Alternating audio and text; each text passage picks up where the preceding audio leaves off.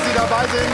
Wir melden uns wie immer aus dem Airport Hilton in München mit gut gelaunten Publikum. Und normalerweise stehen ja in der Bundesliga andere Bälle im Mittelpunkt, aber zurzeit sind es wirklich hier diese Tennisbälle.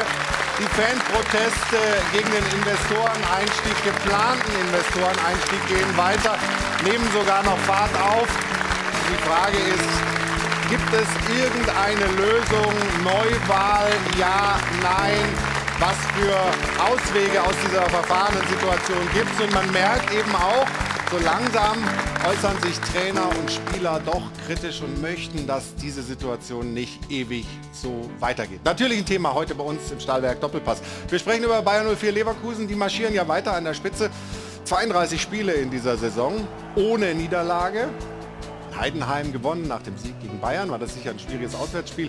Gewinnen, acht Punkte Vorsprung und marschieren weiter und nisten sich da so richtig gemütlich ein auf Platz 1 in der Tabelle. Und die Bayern, die müssen heute dann nachlegen in Bochum nach zuletzt zwei Niederlagen, eine in der Bundesliga, eine in der Champions League, jeweils kein Tor erzielt, kein Schuss aufs Tor. Tuchel gerät unter Druck. Die Bayern in Zugzwang, so heißt das Wort richtig.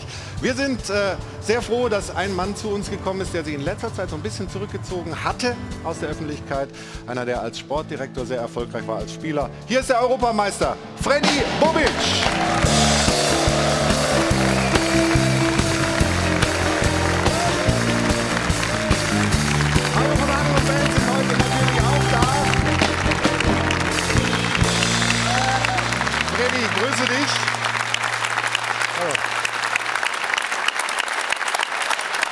Sehr kritisch zu diesen Fanprotesten geäußert äh, in letzter Zeit. Was stört dich daran vor allem?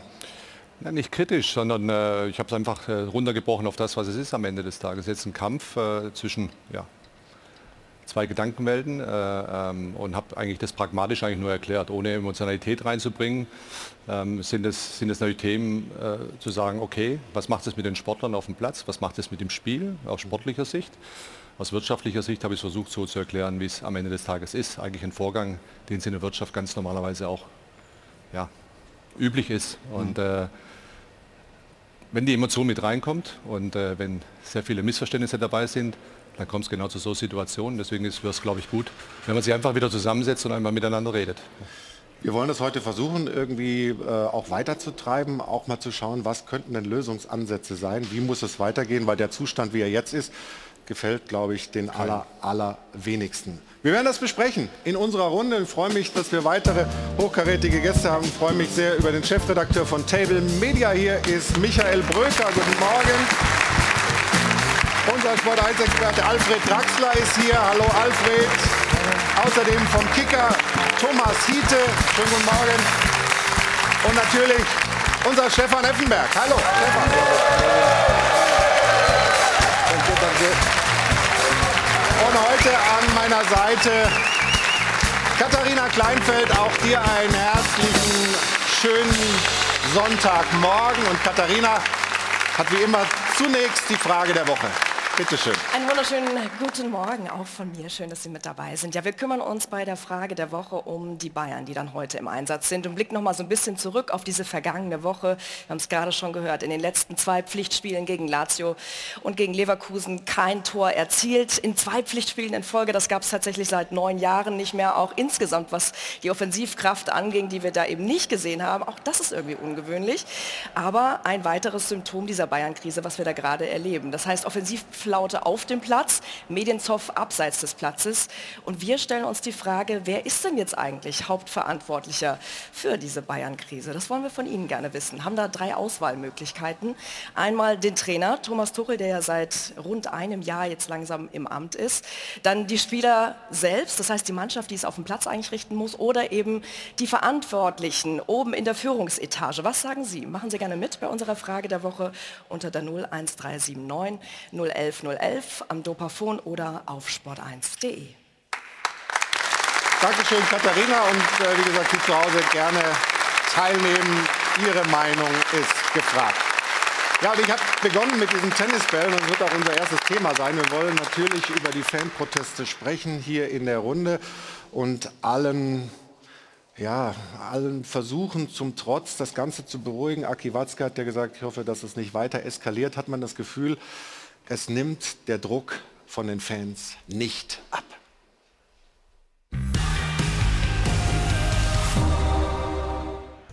Die Fanproteste nehmen weiter Fahrt auf. Von Entspannung keine Spur. Kaum ein Spiel ohne Unterbrechung. Der Appell von DFL-Aufsichtsrat Watzke, die Geschichte nicht auf die Spitze zu treiben, verhallt ungehört. Die Proteste werden nicht einfach aufhören.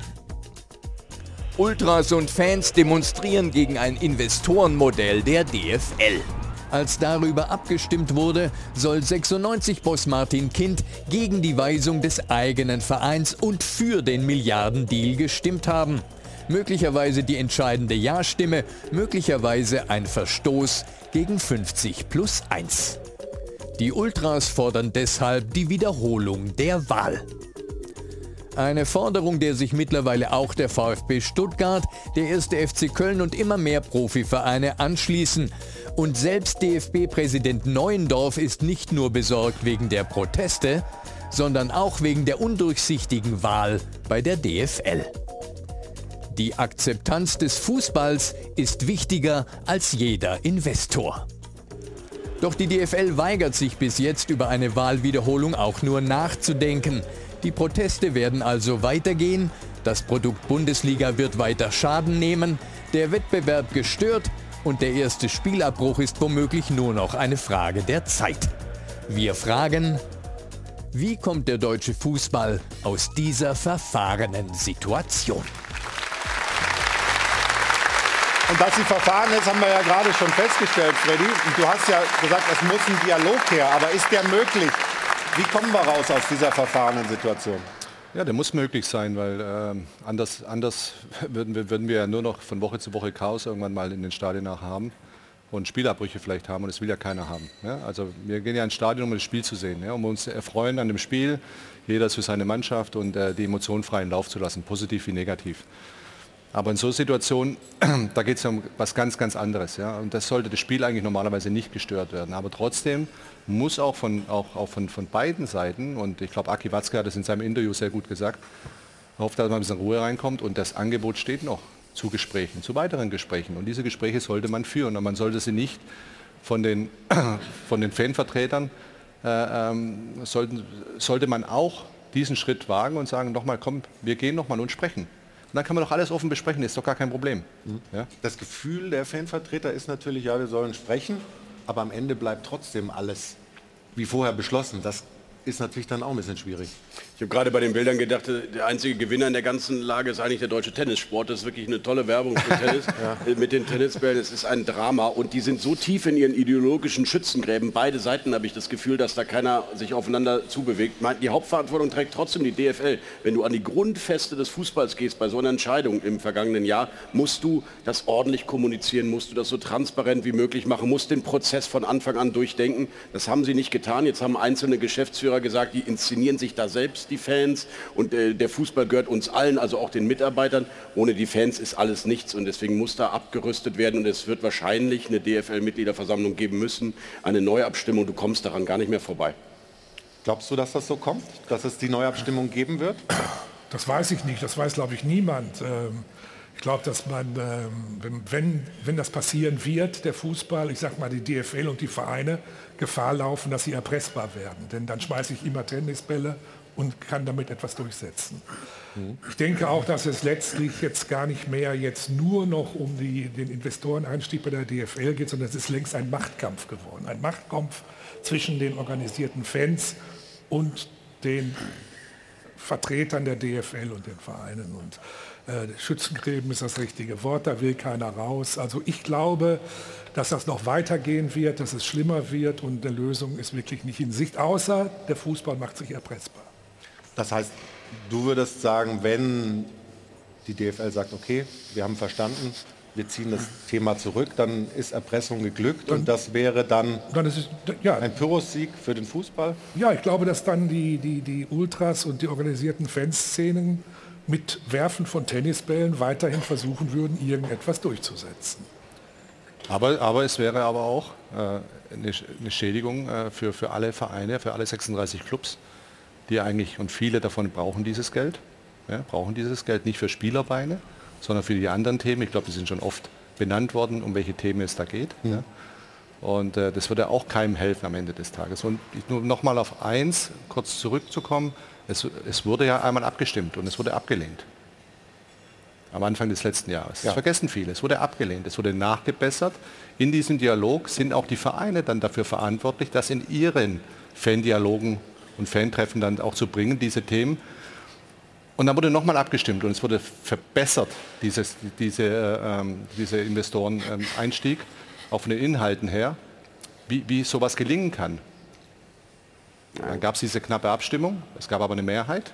Ja, und äh, das sollte man eigentlich respektieren. Deswegen verstehe ich nicht, warum man jedes Mal dann wählen sollte. So, so lange wählen, bis irgendeiner zufrieden ist nur sondern es geht ja um die Inhalte und an die Inhalte reden wir, reden wir dran vorbei aus meiner Sicht. Aber du hast schon eine neue Lage. Du hast das Thema, diese eine einzelne Stimme, die eventuell den Ausschlag gegeben hat, die von Martin Kind kommen könnte, was nicht ganz unwahrscheinlich ist. Dann hast du das Thema, dass du nur noch einen Bieter hast, dass dir deine Verhandlungsposition als DFL natürlich komplett eigentlich vom Tisch fegt, die eine 15-prozentige Rendite erwarten. Keinerlei Alternativen werden mehr diskutiert macht es natürlich auch jetzt noch mal schwieriger, äh, diese CVC-Bieterschaft ähm, ähm, als einzige zu akzeptieren. Und deswegen kann man schon neu noch mal an diese Verhandlungen gehen. Es ist auch noch nicht der letzte Vertrag geschlossen. Also es gibt schon Argumente, sich das noch mal neu anzugucken.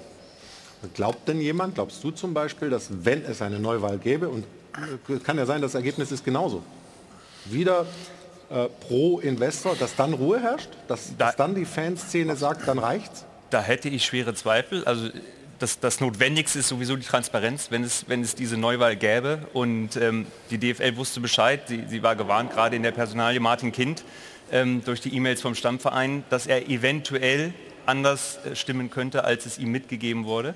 Ähm, jetzt glaube ich, ist das das Kind oder der, der Martin Kind im Brunnen, ähm, wenn man das so sagen will. Mhm.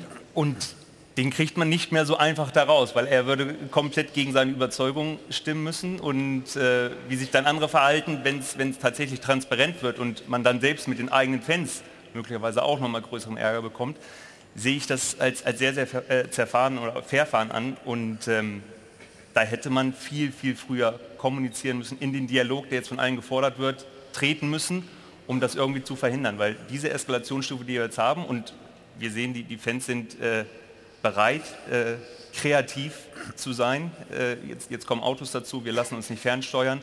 Ähm, die gehen fast bis zum Äußersten und man muss auch sagen, bislang ist das ja alles sehr vernünftig. Hm. Fast alles. Fast alles sehr vernünftig. Das Fadenkreuz war nicht. Das Fadenkreuz, da, da muss man glaube ich nicht drüber diskutieren und da finde ich auch dieser Drei-Stufen-Plan, der dann als Argumentation herangeholt wird, wenn da gezielt Menschen ins Fadenkreuz genommen werden, ist das zu weit und trotzdem gibt es bislang keinen Spielerbruch und die wissen schon sehr genau, was sie machen. Das war auch gestern in Wolfsburg zu sehen. Aber es mhm. gibt dann auch die Spielerseite, die mittlerweile bei allem Verständnis dafür dann auch genervt ist, weil sie merken, wir kommen nicht in den, in den Rhythmus. Wir wollen das äh, von allen Seiten natürlich beleuchten. Wir haben, wenn du sagst, die Spielerseite, Stefan, das ist natürlich sicher auch dein Thema, auch jetzt die ersten Spieler, die sagen, also es ist doch für uns auch echt ein Problem. Zum Beispiel Niklas Füllkrug hat sich gestern so geäußert. Es ist auch als Spieler dann total schwer, irgendwie, ja, du hast halt diese, diese Unterbrechungen, die ja auch nicht irgendwie mal 30 Sekunden sind, ähm, wie im Training oder sonstiges, sondern du hast halt wirklich äh, ziemlich lange Unterbrechungen, stehst draußen rum. Die, die Bruttospielzeit war dafür jetzt extrem verlängert und ähm, ja, ich, es muss eine Lösung gefunden werden, so schnell wie möglich, weil so kann das nicht weitergehen.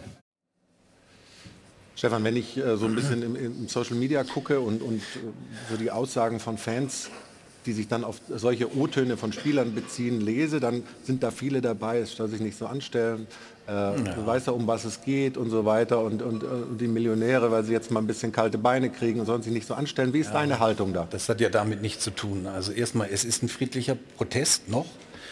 Aber unglaublich schwierig für die Spieler. Ne? Wir haben es ja selber mal erfahren, wenn so ein Spiel mal über fünf Minuten unterbrochen wird und dann reden wir mittlerweile von einer Viertelstunde, 20 Minuten Nachspielzeit. Ich habe gestern ein Spiel war siebenmal unterbrochen. Oder so, oder genau, oder auch eine Dreiviertelstunde gesamt, dann ist das unwahrscheinlich schwierig für die, für die Spieler. Und es ist richtig, dass sie aufstehen, dass sie ihre Stimme erheben. Die Trainer sollten auch aufstehen äh, und ihre Stimme erheben und das mal zu erklären. Also da kann man nicht hingehen und sagen, das sind Millionäre, die sollen sich nicht so anstellen. Das hat ja damit nichts zu tun. Du machst dich ja warm für dieses Spiel, genau um auf den Punkt zu starten.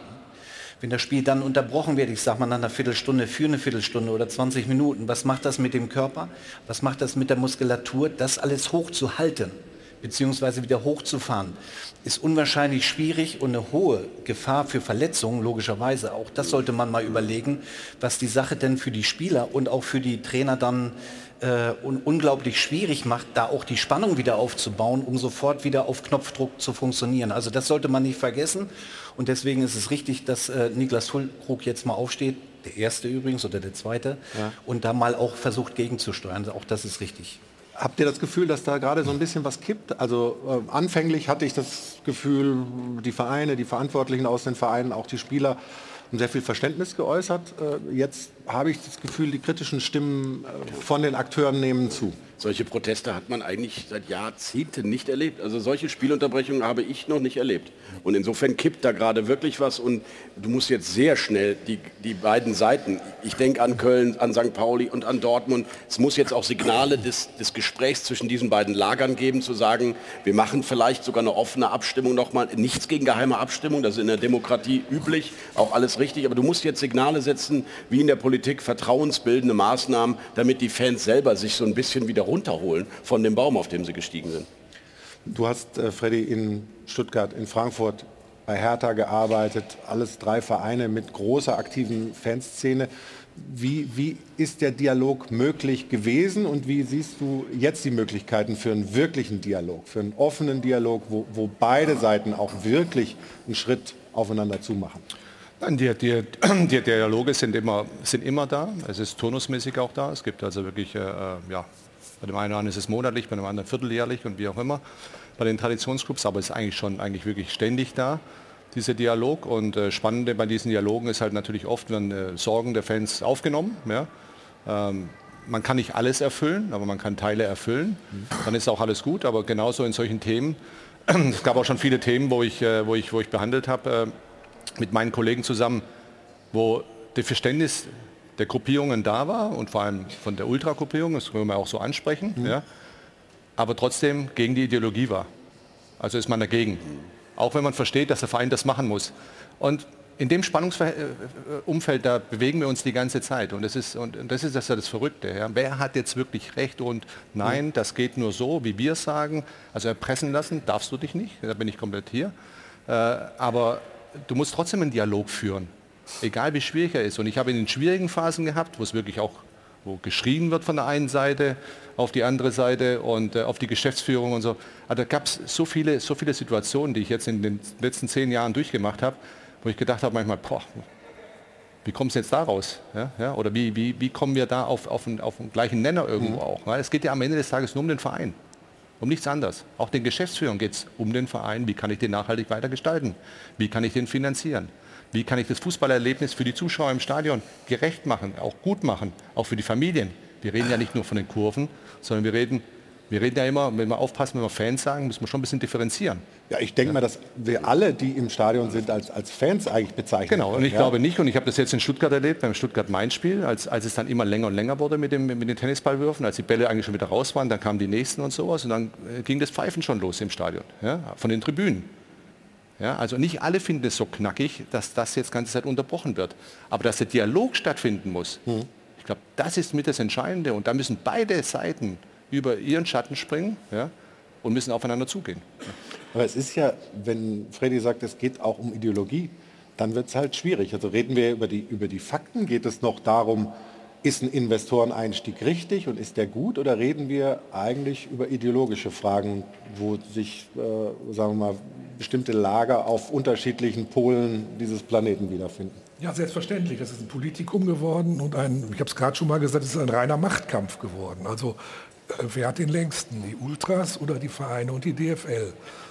Und äh, ich glaube, darum geht es am Ende. Und wenn man von Dialogen spricht, muss man ja auch mal sagen, dass die Ultras oder die äh, Fanvereinigungen den Dialog erstmal abgelehnt haben. Sie haben gesagt, wir sprechen nicht. Das muss man ja auch mal feststellen. Ja, aber es kam ich natürlich, weiß, Sie haben es über die Presse erfahren die und so weiter. Also, nicht das, nee, sondern das Argument war ja, dass die DFL eigentlich ein vor, vorhersehbares Ergebnis will und jetzt die Fans nur noch mitnehmen will. Ja. Also keine offene Diskussion. Aber, aber es ist ein Politikum geworden und ich glaube, dass auf den Fußball wirklich hier eine existenzielle Frage zukommt, wie man damit umgeht. Denn aufhören wird es nicht. Aber es ist die grundsätzliche Frage, wollen wir die Bundesliga in Richtung einer Ökonomisierung treiben, sodass sie in Richtung äh, britische Liga kommt, spanische Liga. Dort sind die Werbeeinnahmen einfach deutlich größer, zwei Milliarden im Vergleich zu einer Milliarde. Das heißt, vielleicht steckt dahinter am Ende jetzt in diesen Monaten die große Frage, wohin soll sich die Bundesliga entwickeln. Es ist 50 plus 1 natürlich auch mit drin. Und vielleicht müssen wir diesen Kampf jetzt einmalig führen und auch den Fans erläutern, wie wollen wir den Fußball äh, in den nächsten Jahren haben. In Richtung britische Liga mit all dem, was da drin einhergeht oder doch als etwas kleinere, heimelige, traditionelle Fußballstruktur in Deutschland? Das ist die Frage, die dahinter steht. Aber das ist eine richtige Frage und äh, die, die, kann man dann im Endeffekt auch führen. Diesen Kampf kann man miteinander führen. Oder aber nicht, wenn du was vorher. Diese Diskussion, aber die kannst du, ja, aber nicht nur vorher. Nochmal, auch während dieses Prozesses im letzten Jahr ja, das Präsidium gibt ja vor, wir wollen was machen. Ja. Das sind die, die, die, Vertreter der Vereine. Ja. Und dieses Präsidium beauftragt da in der Mitgliederversammlung die, die Vereine, das zu ihrer Fanbasis. Und das haben sie nicht getan, völlig richtig. Also das hat Doch, das haben schon die, getan, also das haben schon einige, das, schon, das haben die schon, das haben die schon gemacht. Das haben die, das haben die schon gemacht, aber wahrscheinlich nicht ausreichend genug. Vielleicht der eine oder andere. Ich kann es nochmal, ich, ich kann es nicht hundertprozentig sagen, weil ich ja nicht dabei war. Und deswegen äh, ist es, aber der Prozess ist so. Und dann kommst du wieder zur Mitgliederversammlung zurück und dann stimmst du ab. Ja. Wir müssen ja vielleicht noch mal einmal äh, sagen, du hast ja gesagt, äh, es gibt nur noch einen Interessenten äh, für diesen Investoreneinstieg, das ist die CVC, nachdem sich Blackstone zurückgezogen hat.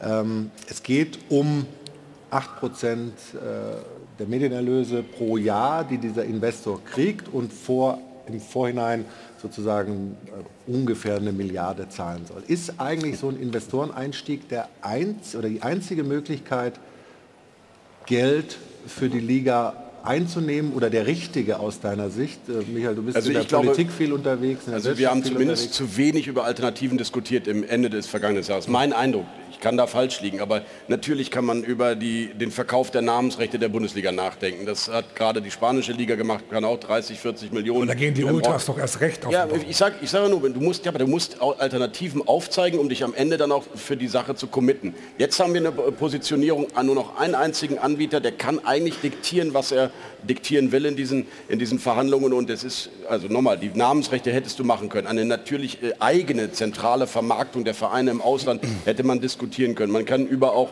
das DFL-Konzept diskutieren, wo da eigentlich äh, zu viel Geld für wir schicken irgendwelche Altstars ins Ausland und so weiter, diskutiert wurde, wo man auch mal sagen kann, muss das eigentlich alles sein? Und natürlich kannst du ganz normal auch darüber diskutieren, machst du eine Fremdeigenkapitalfinanzierung als Verein, Mezzaninkapital heißt das, das kostet dann nur 7 oder 8 Prozent und nicht 15 Prozent, die man diesem Investor geben muss. Aber ich weiß, Aki Watzke, der Dortmund ja entschuldet hat, indem er mit sehr vielen Gläubigern lange verhandeln musste und da vielleicht auch ein Trauma erlebt hat, will diese Fremdfinanzierung nicht mit den Kapitalmärkten, die wäre aber vielleicht günstiger. Also es gab Alternativen. Alternativen. Das heißt nicht, dass CVC äh, schlecht ist, aber es gab Alternativen, über die wurde sehr wenig öffentlich diskutiert. Und jetzt stehen wir da, dass wir nur noch einen Anbieter haben und der kann seine, äh, seine Bedingungen ziemlich gut diktieren. Und dann stimmt, das ist halt äh, nun mal nirgendwo eine gute Verhandlungsposition. Hat er recht? Ready? Ja, ich weiß nicht. Natürlich ist nur noch einer ist übrig geblieben bis jetzt. Ne? Es ist einer übrig geblieben. Es gibt einen ganz klaren Rahmenkatalog. Ja? Dieser Rahmenkatalog wurde beschlossen von der, von der Mitgliederversammlung, äh, Mitgliederversammlung. Und äh, äh, die Vereine sind da im Endeffekt alle involviert, um was es da geht. Es wurde ja nachgebessert, ne? von der ersten Mal zur zweiten Mal und nachgebessert, ja. dann wurde dafür gestimmt. Ja, ne? Und äh, dieser Rahmenkatalog, und das hat Aki Watzke ja auch gesagt, der ist sehr hart und sehr klar. Mhm. Daran wird auch nichts gerüttelt oder da wird auch keiner kommen, auch wenn er der letzte Bieter ist, ob es jetzt der richtige ist, nochmal, kann, können, wir alle, können wir alle nicht hundertprozentig sagen.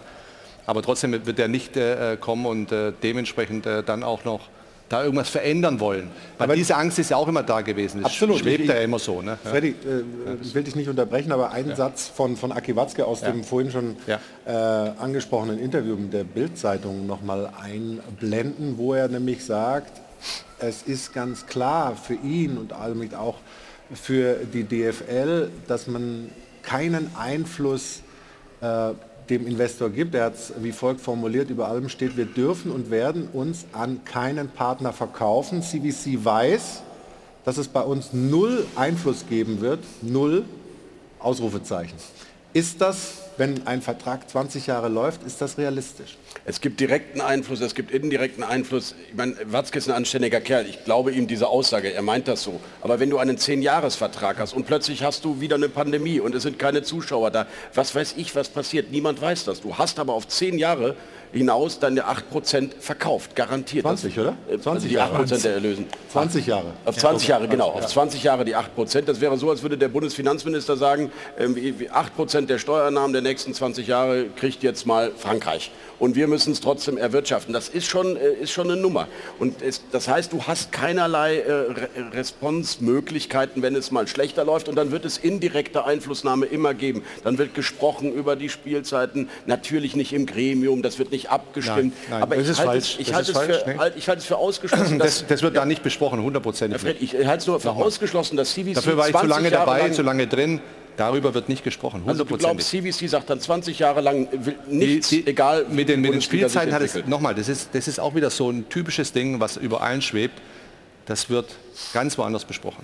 Ja, und wenn die DWFL das macht, wir machen jetzt mal ein Gedankenspiel, samstags alle Spiele wieder 15.30 weil die Fans so, un, so viele Tennisbälle, irgendwann werden es Golfbälle. Ja, vielleicht, vielleicht, vielleicht, Und dann sagt nochmal, wir die reden CVC, okay, machen wir.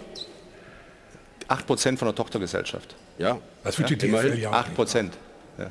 Und trotzdem muss man ja die Bedenken der Fans ernst nehmen, dass Natürlich. die Befürchtung Dass haben, Tür dass in der, aufgeht. ne, das ist vor allen Dingen bei dieser Hinterzimmerpolitik, die bislang auch betrieben wurde, dass das, was erzählt wird da, da draußen, aber hintenrum andere Pläne geschmiedet werden. Die Bedenken muss man zumindest ernst nehmen, egal was dann gesagt wird und dass wir das auch glauben, dass okay und dass die Frauen schon längst in der Google Pixel Bundesliga spielen.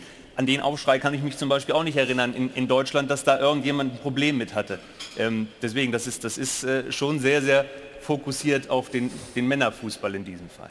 Absolut. Und wir wollen gleich hier bei uns in der Sendung darüber sprechen, wem gehört der Fußball eigentlich? Da gibt es ja auch so eine, momentan so einen Deutungsstreit. Gehört er den Fans? Gehört er den Spielern? Ähm, darüber wollen wir sprechen ähm, und äh, natürlich auch über Bayern 04 Leverkusen, die dann nach wie vor sportlich das Maß aller Dinge sind in der Bundesliga und auch in Heidenheim auf der Ostalb gewonnen haben. Stand jetzt haben sie acht Punkte Vorsprung vor den Bayern. Wir sind gleich zurück hier beim Stahlwerk Doppelpass. Kurzen Moment geduld.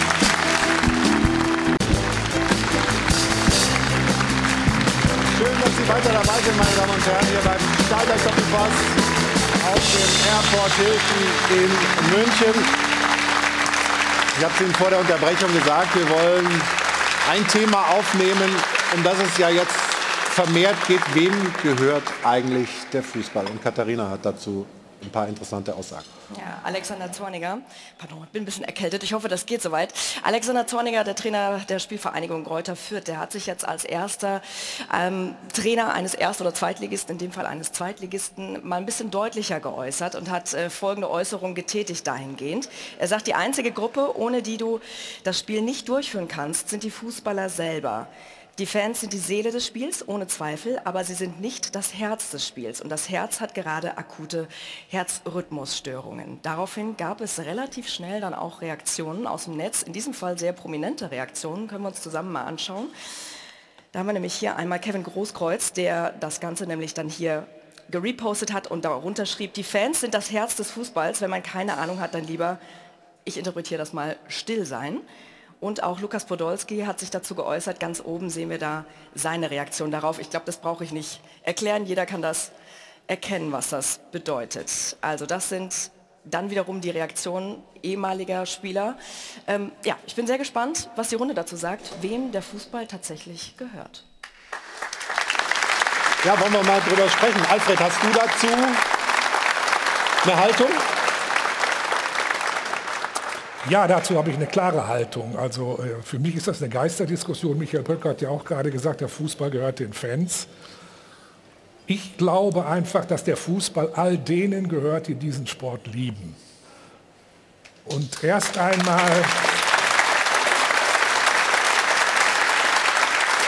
Erst einmal gehört er denen, die jetzt gerade auf irgendwelchen Ascheplätzen vor 20 Zuschauern Fußball spielen, in der zweiten Mannschaft bei den alten Herren. Er gehört denen, die gestern Kinder zu Auswärtsspielen gefahren haben. Denn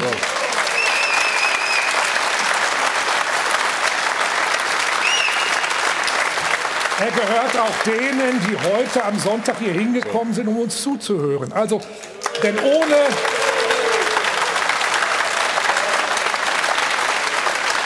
Ohne die, die an der Basis arbeiten, ist alles nichts und ohne die gäbe es auch keinen Profifußball. Und lass mich bitte noch ein Wort zum Profifußball sagen. Ich sehe nicht ein, ich sehe nicht ein, warum ein Ultra, der Tennisbälle wirft, warum dem der Fußball eher gehören soll als mir, der zu Hause sitzt, mit seinem Verein vor dem Fernseher mitfiebert und viel Geld bei Sky und The Zone bezahlt. Wenn das so auseinanderdividiert wird, hat der Fußball irgendwann ein, Identität, ein Identitätsproblem, aus dem man nicht mehr rauskommt. Ja.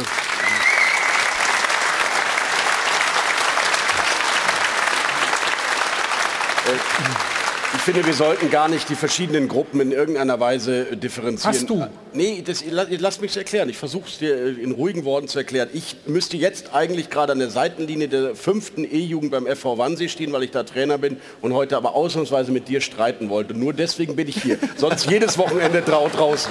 So, äh, Punkt 1. Punkt 2. Der Ultra, der die Tennisbälle wirft, der mag radikaler, aggressiver sein, aber es ist eine Stimmung, die auch bei den alten Herren in meinem Fußballverein, auch bei den Eltern der E-Jugendlichen da draußen vorherrscht. Die Stimmung ist da und deswegen sind wir alle Fans und deswegen gehört der Fußball den Fans. Und das sind die hier und das sind die E-Jugendverantwortlichen. Wir sind die alle die Fans und diese Stimmung ist deutlich. Man kann es auch in den Umfragen sehen, dass hier gerade etwas kippt, dass die DFL es nicht richtig aufgesetzt hat, diese, diese Strategie und die Kommunikation. Und deswegen, finde ich, müssen wir sie neu, müssen wir den Reset-Knopf drücken drücken, wenn wir alle Fans sind, dann ist wirklich gerade was ins Rutschen geraten. Trotzdem gibt es Leute wie Alfred, die das Gefühl haben, die aktive Fanszene reklamiert den Fußball für sich, also sozusagen den Fußball, den Profifußball in der Ausprägung, wie wir jetzt haben, den gibt es nur, weil Fans ins Stadion kommen. Also das ist die Diskussion, was ist zuerst da, das Huhn oder das Ei. Aber ich glaube schon, dass die Spieler wie das Alex Zorniger sagt, ja auch zu Recht sagen können, ja, also die kommen doch alle, doch um uns zuzuschauen. Es gibt doch nur einen Fußball. Die E-Jugendlichen wollen doch genau das. Sie wollen irgendwann in der Bundesliga spielen. Es gibt nur den einen Fußball. Und dieser Antrieb, diese Ambition, die Leidenschaft der Kleinen da unten, die ist das, so zu werden wie der da oben, so zu werden wie Stefan Effenberg. Also insofern, es gehört am Ende alles zusammen. Und ich möchte auf gar keinen Fall, dass wir wieder in diese Pandemiezeiten kommen. Das war für mich die schlimmste Zeit im Fußball. Leere Stadien. Ähm, das Gekicke hat sich dadurch übrigens auch verändert in den Bundesliga-Stadien. Insofern, lass uns nicht die Gruppen gegeneinander ausspielen. Ich wollte es nicht machen. Nee, ich wollte es auch nicht machen und ich mache Nur ich sage mal, die Ultras haben natürlich, die neigen natürlich dazu, sich sehr wichtig zu nehmen. Sieht man daran, dass sie gerade versuchen, und sie machen es ja mit Erfolg, das findet hier nach unseren Regeln statt. Ich schmeiße Tennisbälle und das Spiel wird unterbrochen. Also ich bestimme die Regeln. Und wenn ich höre, dass das sechsmal unterbrochen wurde, dann ist das nicht in Ordnung auch, es kann nicht sein, dass der, der am lautesten schreit oder am meisten Bälle äh, wirft, dass der die Regeln bestimmt. Das kann nicht sein.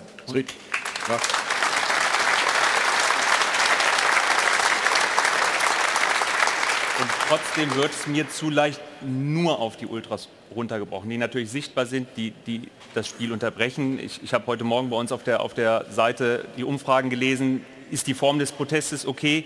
Ich glaube 75 Prozent der, der Abstimmenden hat da, dafür gestimmt, äh, sind sie für eine Neuwahl auch an die 70 oder eine Neuabstimmung auch an die 70 Prozent. Es sind mehr, das, das sind die Lauten, aber wenn ich dann schon wieder sehe, wie ein Kevin Großkreuz dann auf einen Alexander Zorniger reagiert, auch da sieht man, wie verhärtet die Fronten sind. Und, und, dieses Problem wird nicht gelöst werden, wenn pausenlos aus der einen Richtung gegen die andere Richtung geschossen wird. Äh, so wird man in dieser, in dieser Problematik nie zueinander finden. Aber die Diskussion ist ja interessant, weil du, weil du sagst, auch die Zahlen, wir hatten das hier ja auch, wir haben ja auch Umfragen gemacht und hatten auch ähnliche Zahlen rausgekriegt. oft wird ja der Eindruck erweckt, oder zumindest von, von den Vereinsvertretern, das ist eine laute Minderheit, die das Spiel stört oder die sich stört auch an diesem möglichen Investoreneinstieg. Ist das denn so oder sind die Zahlen da nicht sehr gewichtig, dass man sagt, das ist doch vielleicht doch eine Mehrheit. Aber du hast ja die Frage gestellt, wegen gehörte Fußball gefällt wirklich allen. Ne? Und auch den Kids, die jetzt gerade aktuell keinen Doppelpass gucken, sondern auf dem Bolzpass kicken. Ja? Mhm. Weil sie ja, den Fußball eben am Ende des Tages lieben. Und, äh, und das tun wir doch alle, dieses Spiel zu lieben. Ja? ja? Und deswegen sitzen wir auch hier. Ja? Und wir können darüber diskutieren. Aber trotzdem, wenn du so einen direkten Einfluss nehmen möchtest auf das Spiel, ja, ja, dann ist es halt nicht in Ordnung. Ja, da muss man halt zusammenkommen und muss man halt in Dialoge, Dialoge gehen, die vielleicht nicht für beide Seiten immer super sind. Ja, ja, und, und da kommt man vielleicht auch nicht mit einer Meinung raus, aber, aber das hat auch was mit Respekt zu tun. Ja. Wir leben in einer Demokratie und man kann auch miteinander reden. Man muss ja nicht gleich immer sofort ganz offensichtlich ist das Gefühl, sofort radikal werden. Und das, das, meine ich ja. Eine Gruppe kann sie nicht rausnehmen. Wir bestimmen jetzt, wie es zu laufen hat. Ja?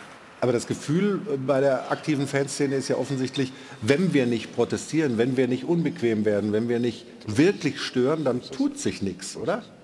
Es ist ja auch so. Die Wahrheit, wenn wir diese Proteste nicht gehabt hätten, gäbe es überhaupt keine Diskussion über eine mögliche Neuabstimmung, über eine Mitgliederversammlung, über äh, auch die Äußerungen von Watzke, die sich verändert haben in den letzten Wochen. Also wenn es die Proteste nicht gegeben hätte, dann müssen wir uns ehrlich machen, gäbe es keine Diskussion, dann hätte CVC den Vertrag unterschrieben und es wäre alles so gekommen, wie es gekommen wäre. Muss nicht schlimm sein. Ich will nur sagen, äh, es ist ganz gut, dass da jetzt gerade eine grundsätzliche Debatte zu einem Ende kommen muss und dann vielleicht auch mal für ein paar Jahre ausgefochten ist. Aber ist das nicht viel zu spät? Geht, hätten denn die Vereine, ja, nicht, mit, die hätten die Vereine nicht als erstes mit ihren Ultras und mit Richtig. ihren Fans sprechen müssen. Voll bei dir. Denn sie bilden ja die DFL. Und es gibt ja jetzt auch dieses, dieses merkwürdige Verhalten, dass Vereine die für den Einstieg eines Investors gestimmt haben, deren Fans, deren Fans, aber trotzdem Tennisbälle werfen. Also das heißt doch, das ist doch pervers. Ja, oder also, dessen Verein einem Unternehmen gehört. Also wenn Wolfsburger einem, Fans einer hundertprozentige Tochter komisch. von jemandem ja. ist. So, das stimmt. Das ist doch alles nicht... Die, es, du hast ja mit allem recht, die Kommunikation war nicht, war nicht gut. Mhm. Und die Vereine haben vor allen Dingen ihre Fans nicht mitgenommen. Genau. Nicht die DFL. Die DFL nee, ist ja nur die, äh, ist ja die, nur die, die Vereinigung der Clubs. Die Clubs haben ihre Fans nicht mitgenommen. Wenn wir nochmal auf die Liste schauen, derer, die ähm, sich gegen diesen Investoreneinstieg ausgesprochen haben oder sich enthalten haben. Wir haben die Vereine hier, das sind, äh, die haben sich so geäußert hinterher, haben ihre Wahl, ihre geheime Wahl dann hinterher öffentlich gemacht, haben gesagt, wir haben uns dagegen entschieden oder uns enthalten. Es sind insgesamt zwölf. Wir haben 24 Ja-Stimmen ist nicht nach Adam Riese dann schon klar, dass Hannover nicht so gestimmt hat, wie der FV das wollte, sondern wie Kind das wollte? Schon, oder? Also weil wir immer so mutmaßen, wir wissen nicht, ja, wir wie müssen, Kind abgestimmt hat. Aber wir sind ich glaube, ja es ist relativ einer, eindeutig. Ja, aber wir sind ja in einer differenzierten Diskussionsrunde und deswegen müssen wir das Attribut mutmaßlich davor setzen, genau. auch wenn wir eigentlich wissen, dass es sehr, sehr wahrscheinlich ist, dass Martin Kind seinen persönlichen Überzeugungen gefolgt ist und dass die heißen Investor. Ja. Nun ist die Frage, Freddy, muss die DFL vielleicht lernen, bei solchen doch die äh, Fanseele offenbar so antriggernden Themen nicht auf eine geheime Wahl zu gehen, sondern alles wirklich öffentlich zu machen und dann auch zu sagen, komm, wir, wir stellen uns auch, wir als Verein XY, wir stellen uns hin, wir sagen, wir sagen Nein, wir sagen Ja und jeder kann es nachvollziehen. Ja, ich bin ein Freund von, von, von offenen Wahlen in der Mitgliederversammlung immer gewesen. Ja, aber es gab halt zwischendrin auch mal äh, geheime Wahlen, ja, weil es beantragt worden ist. Es beantragt ein Club, dann wird darüber abgestimmt, ob das geheim oder, oder offen gestaltet wird. Äh, und hier ist es halt so entschieden worden, dass es, dass es geheim ist. Mhm. Ja, das muss man dann respektieren, auch da wieder. Wir sind in einer Demokratie. Ja. Äh, ich hätte ich hätt nie ein Problem gehabt, immer das alles offen zu gestalten. Aber es gibt halt natürlich auch Vereinsvertreter, und das wissen wir auch. Ja.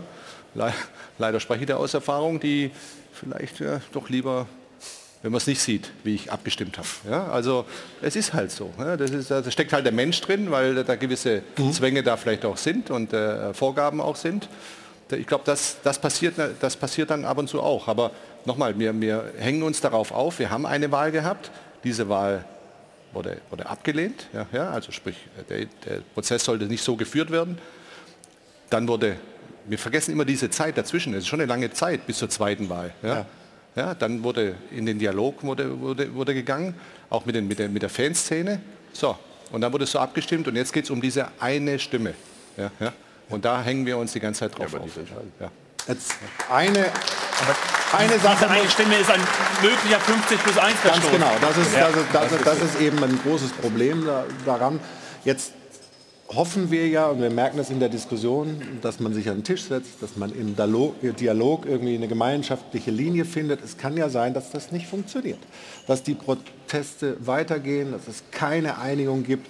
Was für Möglichkeiten gibt es denn, sagen wir mal, die Tennisbälle aus dem Stadion zu holen. Ich frage mich eh, wie, wie kriegen Leute ferngesteuerte Autos ins Stadion? Wie kommen die über die Zäune? Weil die mitmachen, weil die, Verein, die Mitarbeiter in den Vereinen mitmachen, weil sie die durchlassen, weil sie Teil des ganzen kritischen Systems gegen die sind, die da entschieden haben. Sonst kommst du ja nicht mit einem ferngesteuerten Auto an den Ordnern vorbei, wenn die Ordner nicht ein Auge zudrücken. Also, Also wer ein ga- ganzes Silvesterfeuerwerk mitten in ein Stadion nehmen kann, der kriegt auch ein paar Tennisbälle mit durch. Ja, aber jetzt, jetzt gibt es die Möglichkeit, Freddy, du kannst es aus deiner Erfahrung ja sagen, gibt es, gäbe es die Möglichkeit, Einlasskontrollen, wenn man sagt, wir können uns nicht einigen, aber wir wollen diese Unterbrechung so zu gestalten, dass man da nichts mit reinnehmen kann. Also ich meine, klar, jetzt sind das ferngesteuerte Autos, äh, äh, Tennisbälle und Goldtaler, alles nicht gefährlich, aber die, die Vorstellung, du kannst eigentlich alles ins Stadion bringen, wenn du nur willst, ist ja auch keine richtig erfreuliche.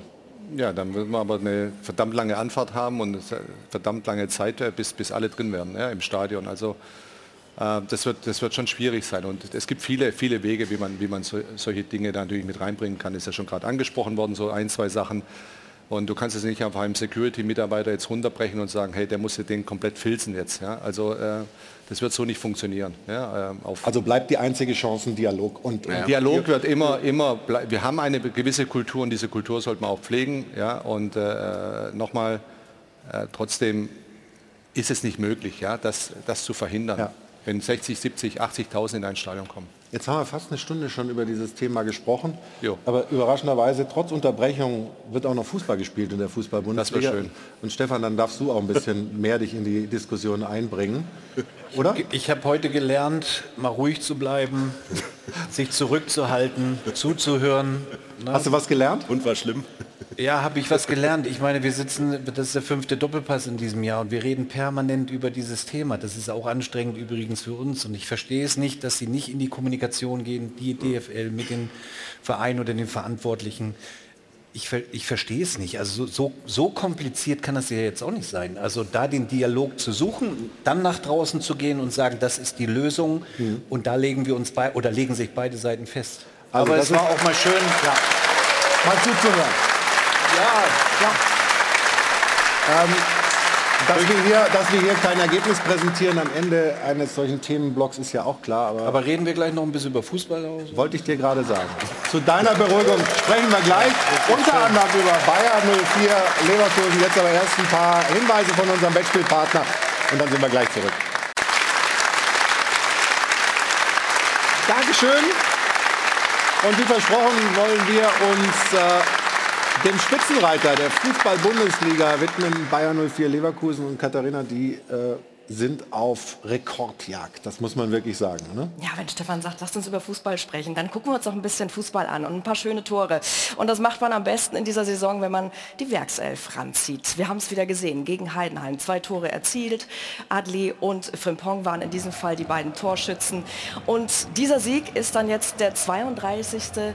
Pflichtspielerfolg, also das 32. Spiel, was eben in dieser Saison nicht verloren gegangen ist. Und damit hat die Werkself den Rekord des FC Bayern München eingestellt, der diesen übrigens zwischen 2019 und 2020 damals unter Hansi Flick aufstellte. Also sie sind drauf und dran, den dann tatsächlich auch zu brechen. Ich bin mir relativ sicher, ich lehne mich da gar nicht so weit aus dem Fenster, glaube ich. Dann haben wir noch ein paar andere Zahlen. Also es ist auch die Torfabrik der Liga. 57 Tore, das sind übrigens jetzt schon genauso viele wie in der vergangenen Saison, die die Werkself da geschossen hat. Und sie stellen das Abwehrbollwerk der Liga. Keine Mannschaft hat nur so wenige Tore kassiert, 15 an der Zahl, Liga-Bestwert. Und da stellt sich der eine oder andere schon die Frage, sag mal, schaffen die das möglicherweise zum Meistertitel ungeschlagen? Und das erinnert uns doch so ein bisschen an die Saison 2003, 2004, an The Invincibles, an den FC Arsenal. Ist das möglich? Was sagt die Runde?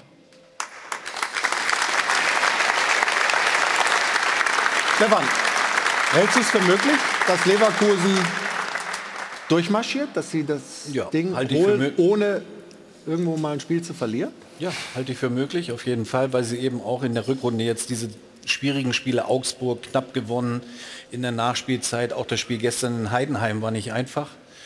Heidenheim war achtmal ungeschlagen, jetzt geht Leverkusen dahin und spielt das Spiel runter. Es ist so ein Arbeitssieg gewesen, aber sie gewinnen diese Spiele. Also es läuft darauf hinaus, dass es eine sehr, sehr erfolgreiche Saison sein kann für Leverkusen mit dem einen oder anderen oder vielleicht sogar drei Titeln. Ja, das bin ich komplett bei ihm. Also ich bin total, total fasziniert, wie sie solche Spiele, die sie in der Vergangenheit, das wissen wir, eigentlich eher verloren hätten. Solche Arbeitssiege, solche anstrengende Spiele. Ja.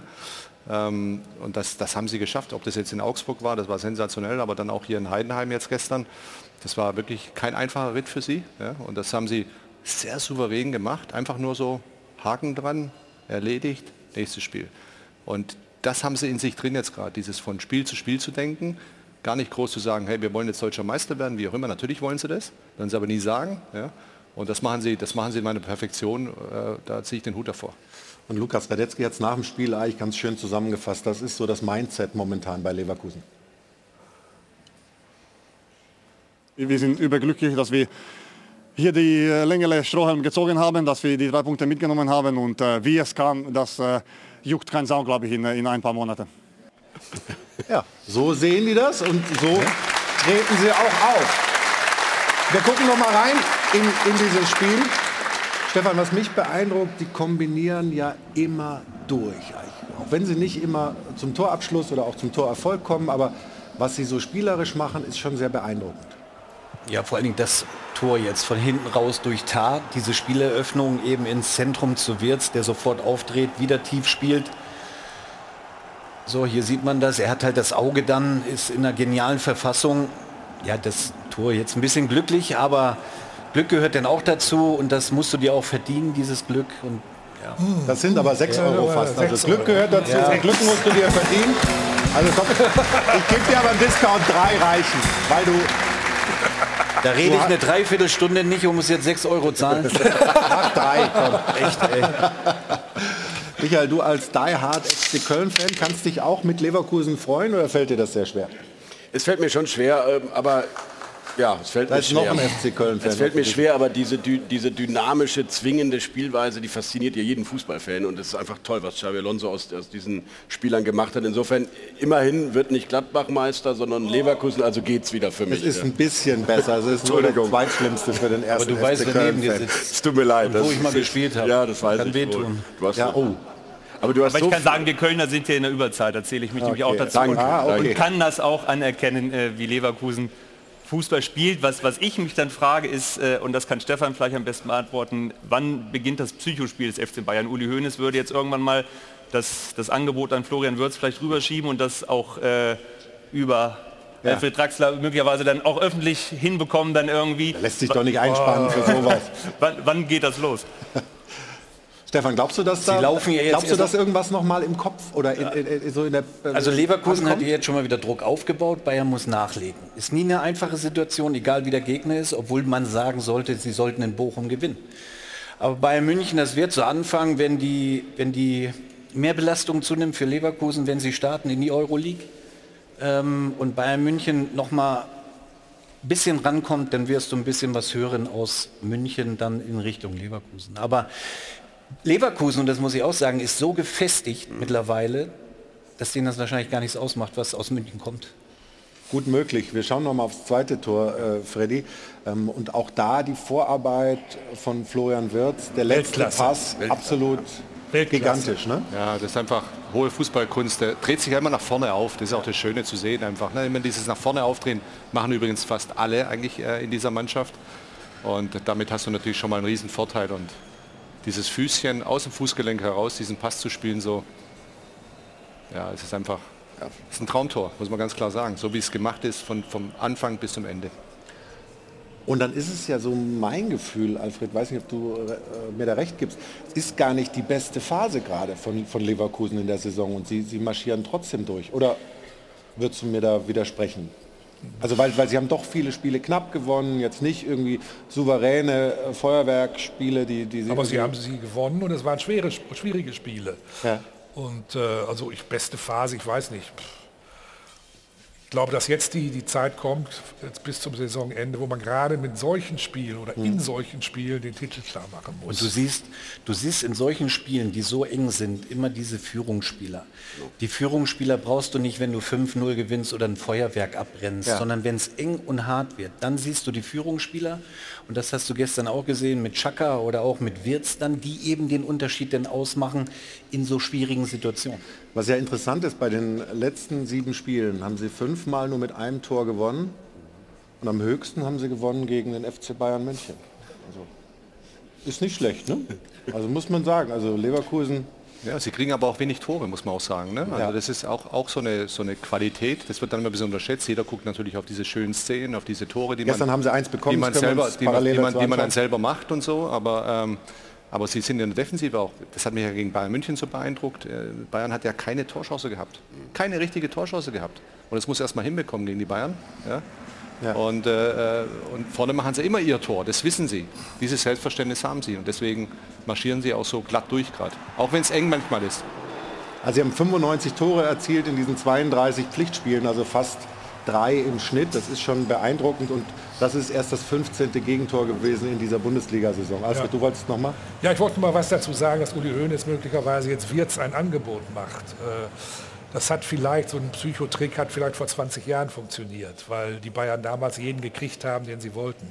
Ich kann mir nicht vorstellen, dass äh, Florian Wirtz, wenn er Leverkusen verlässt, dass er zum FC Bayern geht, sondern er setzt Florian Wirtz mit Xavi Alonso und dann. Äh, äh, aber ehrlicherweise da werden die Engländer oder die Spanier sicherlich. Äh, Letzte Woche war Simon Rolfes hier ne? und, und hat sehr äh, überzeugend ähm, die mehr als Hoffnung ausgedrückt, dass sowohl der Trainer als auch Florian Wirtz bleibt. Ich habe auch den Eindruck, äh, dass, dass, das realistisch ist. Wie siehst du das, Freddy? Das sehe ich realistisch, ja. Das sehe ich sogar realistisch. Es wird ja jetzt viel spekuliert um, um Xabi Alonso. Ich glaube, das ist auch ganz normal, wenn in Liverpool ein Platz frei wird.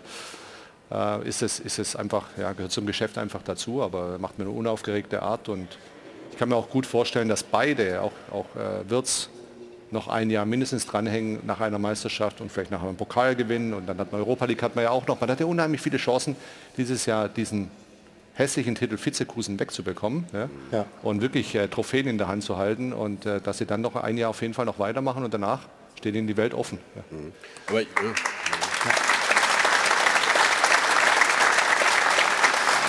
Ich glaube, glaube auch, dass die Debatte um Xavi Alonso eigentlich zunehmen wird, weil das so ein außergewöhnlich guter Trainer ist, dass das so ein bisschen vielleicht auch von den Medien oder von den gegnerischen Teams so ein bisschen inszeniert wird und man sich gar nicht vorstellen kann. In, in, Im Rheinland, da wo ich ja zu Hause war, heißt es immer wieder, er sei eigentlich nur nach Leverkusen gekommen, weil die International School für seine Kinder in Düsseldorf so gut ist und nicht die Infrastruktur bei Bayer Leverkusen. Also ist nur ein Gerücht, aber ich glaube, die Debatte um die Zukunft von Alonso, die bringt Unruhe in den Verein, nicht, äh, nicht die um Florian Wirtz.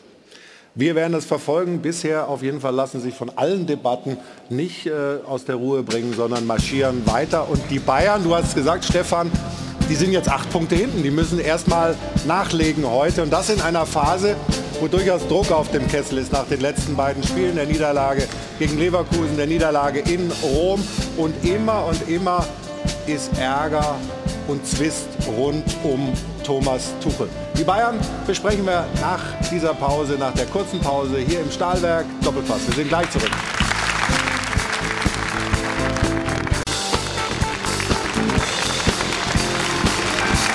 Willkommen zurück hier im Hilton in München zum Stahlwerk Doppelpass. Wir gehen in die nächste Runde. Und auch wenn der FC Bayern erst heute spielt in Bochum. Die Situation ist momentan so brisant, dass wir auch heute über den FC Bayern sprechen wollen. Die Situation dort ist kritisch. Sie schaut genau so aus.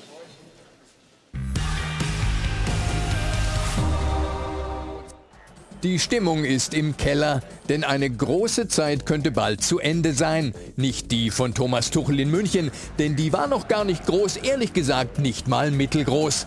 Aber der FC Bayern ist drauf und dran, nach einem Jahrzehnt auf dem Fußballgipfel in dieser Saison ziemlich unsanft und ohne Titel ins Tal zu rauschen. So schaut's aus. Der Trainer ist ganz bestimmt nicht alleine schuld. Beim FC Bayern ist eher das Kollektiv verantwortlich für die Krise. Die Bosse haben zwar Kane gekauft, aber die Schwächen des Kaders nicht bereinigt. Denn mit einer Top-Verpflichtung kannst du die Champions League nicht aufmischen. So schaut's aus. Die hochbezahlten Bayern-Stars haben es übrigens ein Jahr lang nicht geschafft, die Qualität, die der Kader immer noch bietet, in eine attraktive Spielweise umzusetzen. Und die Formschwäche altgedienter Führungskräfte wie Kimmich bleibt unerklärlich. Wir reden ja alle von Kimmich, der ist das super Weltklasse. Der schießt einen Ball aus 12 Metern noch drei Meter Tor ohne vorbei. Risiko Ohne genommen. Gegenspieler, Ja. ganz frei. Sei mir nicht böse, da kannst du mir nachts um 4 Uhr wecken für so einen Schuss. So schaut's aus. Noch ist Thomas Tuchel im Amt, aber ein Trainer, der weiß, woran es liegt, klingt irgendwie anders. bittere Niederlage, aber ich habe jetzt äh, ja, Punkte. Nein, nächste Frage bitte. Das ist mir, das ist mir zu polemisch, tut mir leid. Wir sind als, als Mannschaft nicht stabil genug, wir sind als Mannschaft nicht stark genug. Sind sehr enttäuscht. Ähm, Es fühlt sich an, als, als würden wir damit ein bisschen mit dem Rucksack spielen oder mit Gewicht auf den Schultern spielen, unsichtbar. Leider sind die Probleme viel zu gut sichtbar. Es fehlt mittlerweile hinten und vorn. Und wenn das so bleibt, dann könnte es für den Trainer noch einsamer werden, als es schon ist. So schaut's aus. Nennen wir die Schuldigen der Bayern-Krise doch einfach mal beim Namen. Die Führungsriege, der Trainer und die Mannschaft. Aus Mir san mir wurde in dieser Saison Mir san Schuld. Und zwar alle miteinander. So schaut's aus.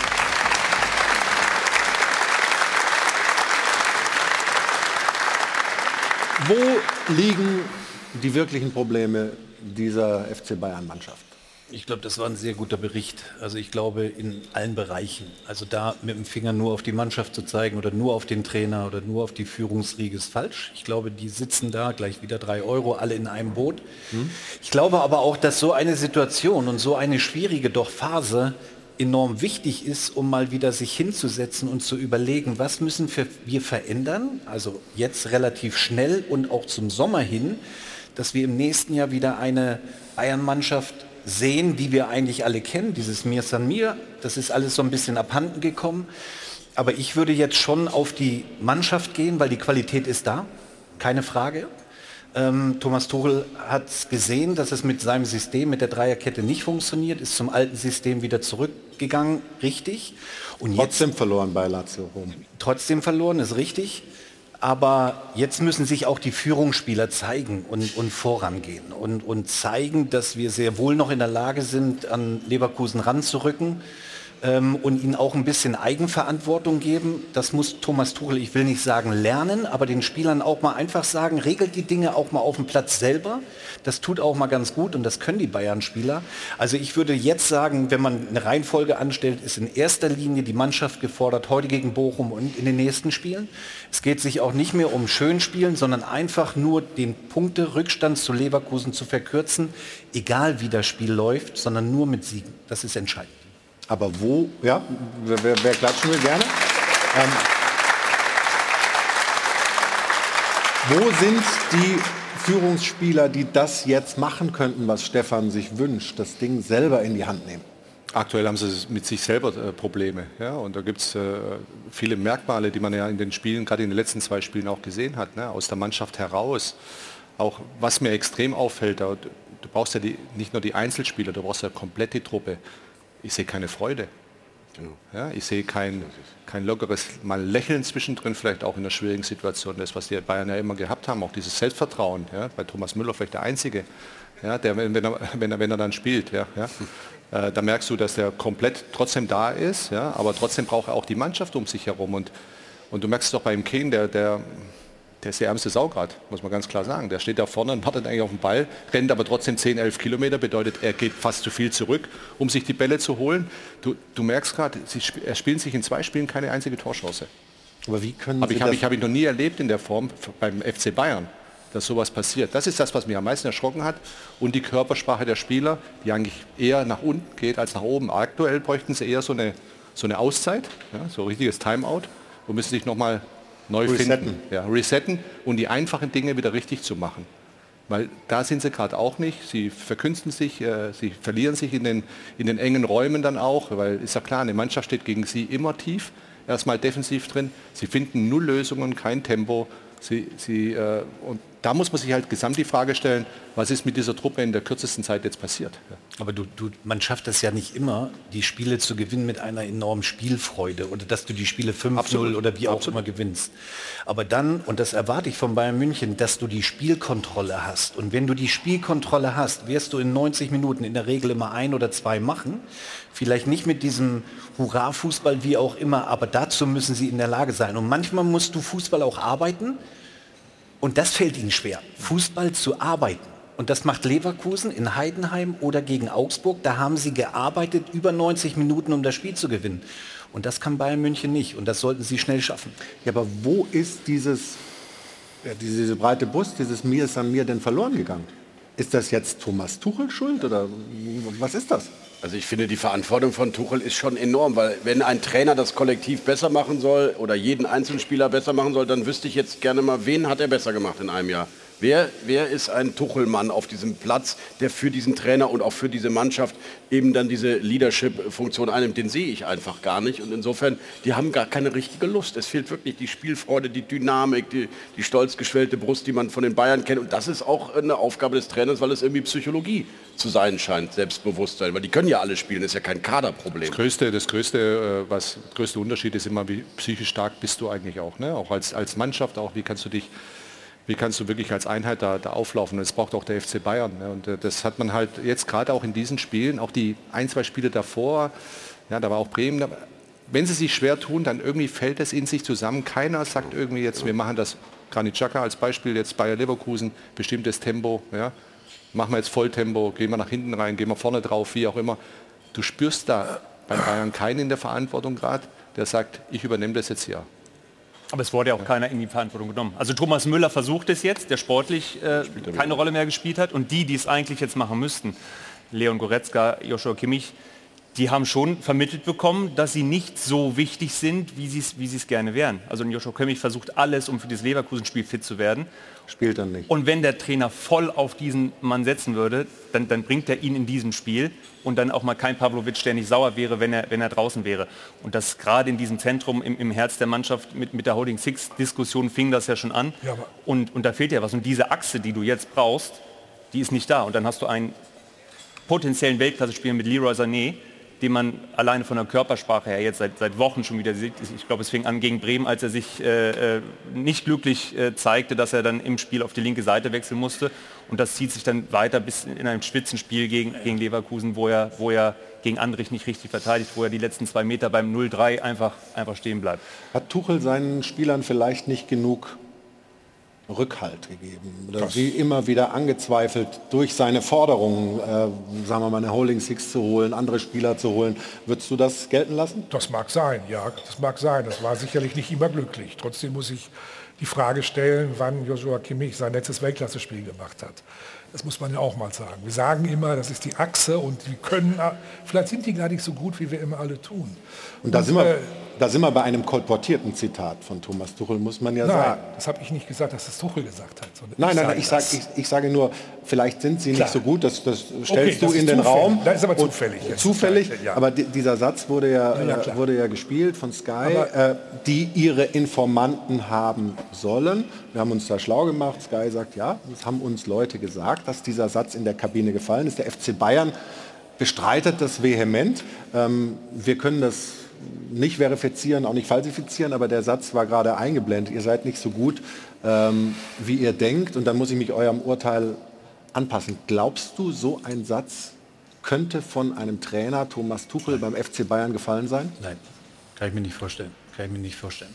Ich möchte aber noch zwei Dinge nennen und zwar einmal dieses in die Verantwortung genommen oder nehmen die Spieler. Führungsspieler alleine übernehmen Verantwortung. Ja. Die musst du nicht dort reintun.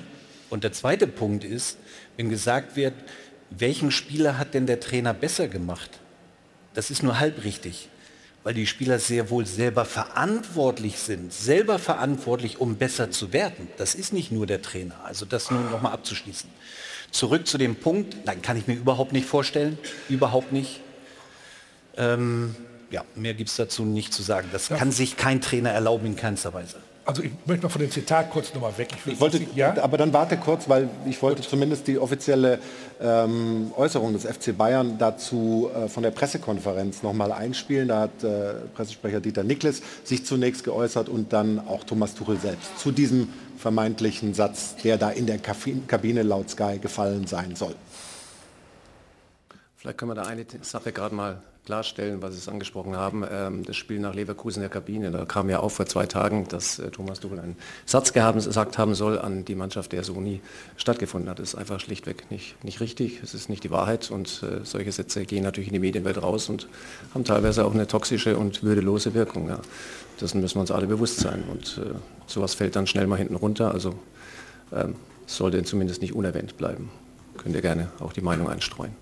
Wir werden uns als Trainerteam niemals über die Mannschaft stellen. Dieser, dieser Satz, von dem Dieter gesprochen hat, das ist ja völlig absurd. Also äh, ich, Trainer, der so einen Satz sagt, der steigt ja nicht mehr im Bus ein zu seiner Mannschaft, hoffentlich nach der PK oder nach, der, nach, der, nach dieser Besprechung. Was, was soll das? Also das ist ja, haben wir noch nie gemacht und werden wir auch nie tun, sondern wir werden die Mannschaft weiter, weiter, weiter, weiter pushen und äh, werden, werden unser ganzes Staff weiter pushen und, und zwar alles immer auf Augenhöhe und alles immer Miteinander. Ist das ein Problem des Arbeitens beim FC Bayern, dass alles, was vielleicht intern gefallen ist oder nicht gefallen ist, möglicherweise haben Leute eine Agenda. Wie gesagt, die Kollegen von Sky haben uns auch noch mal versichert, sie haben ihre Quellen und stehen zu diesem Satz. Ähm, der FC Bayern hat sich so geäußert, ähm, wir können das nicht lösen. Aber ist das ein Problem auch für einen Thomas Tuchel, dass alles öffentlich stattfindet? Klar, vor allem wenn solche Aussagen natürlich nach, nach draußen dann dran kommen, äh, also gefallen haben sollen. Ich meine Quellen und ich habe drei Quellen da und die sind sehr tief drin. Ja. Die Aussage ist nie gefallen. Ja. Das kann ich nur sagen. Okay. Ja. Ich werde auch meine Quellen auch nicht nutzen dann dazu, aber trotzdem für die, für, die, für die, nicht nennen, aber, aber natürlich jetzt nicht um jetzt irgendwie, nein, es ist, nicht, es ist nicht passiert, aber das Problem für den FC Bayern ist, dass genau solche Kleinigkeiten und, und solche, solche, äh, solche Sätze natürlich irgendwo dann in der, in der Öffentlichkeit diskutiert werden. Und da haben wir dann wieder dann den gefühlten FC Hollywood zurück und dann... Dann geht die Suche los, wer ist der Maulwurf? Los, so. Wer ist der Maulwurf, wer macht was oder warum ist sowas? Ja? Und dann sagt der eine, nein, ich weiß es hundertprozentig. Jeder hat so seine, und du hast es richtig gesagt, Agenda so ein bisschen auch. Ja? Es gibt natürlich unzufriedene Spieler, muss man auch ganz klar sagen. Ja, und äh, die versuchen vielleicht auch das eine oder andere. Das ist, das gab es schon zu unserer Zeit, oder Stefan? Also, ohne Probleme. Gab es da welche, die, die, die manchmal das eine oder andere gestochen haben, was, was überhaupt nicht stimmte. Ja, ja. ja und das ist ja dieser Druck. Ne? Wir reden ja genau. oft über, wenn du den Vertrag bei Bayern München unterschreibst, dann musst du verstehen, was für ein Druck dort herrscht. Also erstmal Erfolgsdruck und genau dieser Druck, den wir jetzt gerade genau durch solche Geschichten eben erleben für Thomas Tuchel, der sich zu allem rechtfertigen muss. Also heute ja auch in der Zeitung, wo dann drin steht, das sind schon die möglichen Nachfolger von Thomas Tuchel. Also das macht das Arbeiten natürlich nicht Das war schwierig. aber nicht ganz ernst gemeint, was da steht. Da ist Jürgen Klinsmann dabei. Ja, nicht ganz ernst, aber es steht ja da. Also ist ja nun mal geschrieben. So, und wenn du vorhin fragst, Wann wird denn Uli Hoeneß mal was machen, um Leverkusen eventuell... Ich habe das nicht gefragt. Das Lass mich doch mal ausreden, dann verstehst ja. du das. Um äh, Leverkusen eventuell nervös zu machen. Ah ja, stimmt, du warst es. Der andere mit der Brille. So, ähm, die haben ja viele, viele eigene Probleme wie man ja durch solche Dinge eben sieht, wo du dich rechtfertigen musst, wo es gar nicht mehr um den Sport geht. Das ist gefährlich und das ist wirklich toxisch. Also wirklich. Ist im Grunde wie in der Politik in Berlin, oder? Ich musste daran denken, wie wir unsere Quellen im politischen Journalismus natürlich kommen. Die kommen ja nicht zu uns, weil sie irgendwie uns so sehr mögen, sondern weil sie ein Interesse haben. Und deswegen passiert das in einer Atmosphäre offenbar bei Bayern, wo bestimmte Menschen, ich gehe davon aus, dass Sky schon mit Menschen gesprochen hat, die in der Kabine sind, die erfinden ja auch keine Zitate, ob das vielleicht anders gefallen ist, aber es gibt eine Atmosphäre, wo Menschen gegen Tuchel arbeiten, innerhalb des Vereins, offensichtlich. Sonst gäbe es sowas nicht. Und das ist schon mal schwierig genug. Und wer die Geschichte von Thomas Tuchel kennt und seine öffentlichen Äußerungen auch über die Mannschaft, ist es jetzt nicht so, als sei er derjenige gewesen, der sich immer zu 100 Prozent vor die Mannschaft gestellt hat, egal was passiert. Seine Kommunikation nach außen ist durchaus auch kritisch zu bewerten, muss man auch mal sagen. Ja, aber ohne jetzt diesen Fall zu bewerten, ja. hat das ja auch was damit zu tun, warum Jürgen Klopp zum Beispiel jetzt sagt, er hört auf. Er hat ja diesen Satz gesagt, er ja. kann es nicht mehr. Seine Kraft Diesen Job kann er nicht machen, again and again and ja. again. Wir müssen mal sehen, wie oft Trainer heute Pressekonferenzen haben, wie oft sie reden müssen, wie oft sie mit solchen Problemen konfrontiert Wie oft sie mit der Bild hadern wie müssen. Wie oft sie mit der Bildzeitung hadern müssen. Again Na and gut. again and again. Ja. ja. Aber, aber das, ist, das ist der Punkt.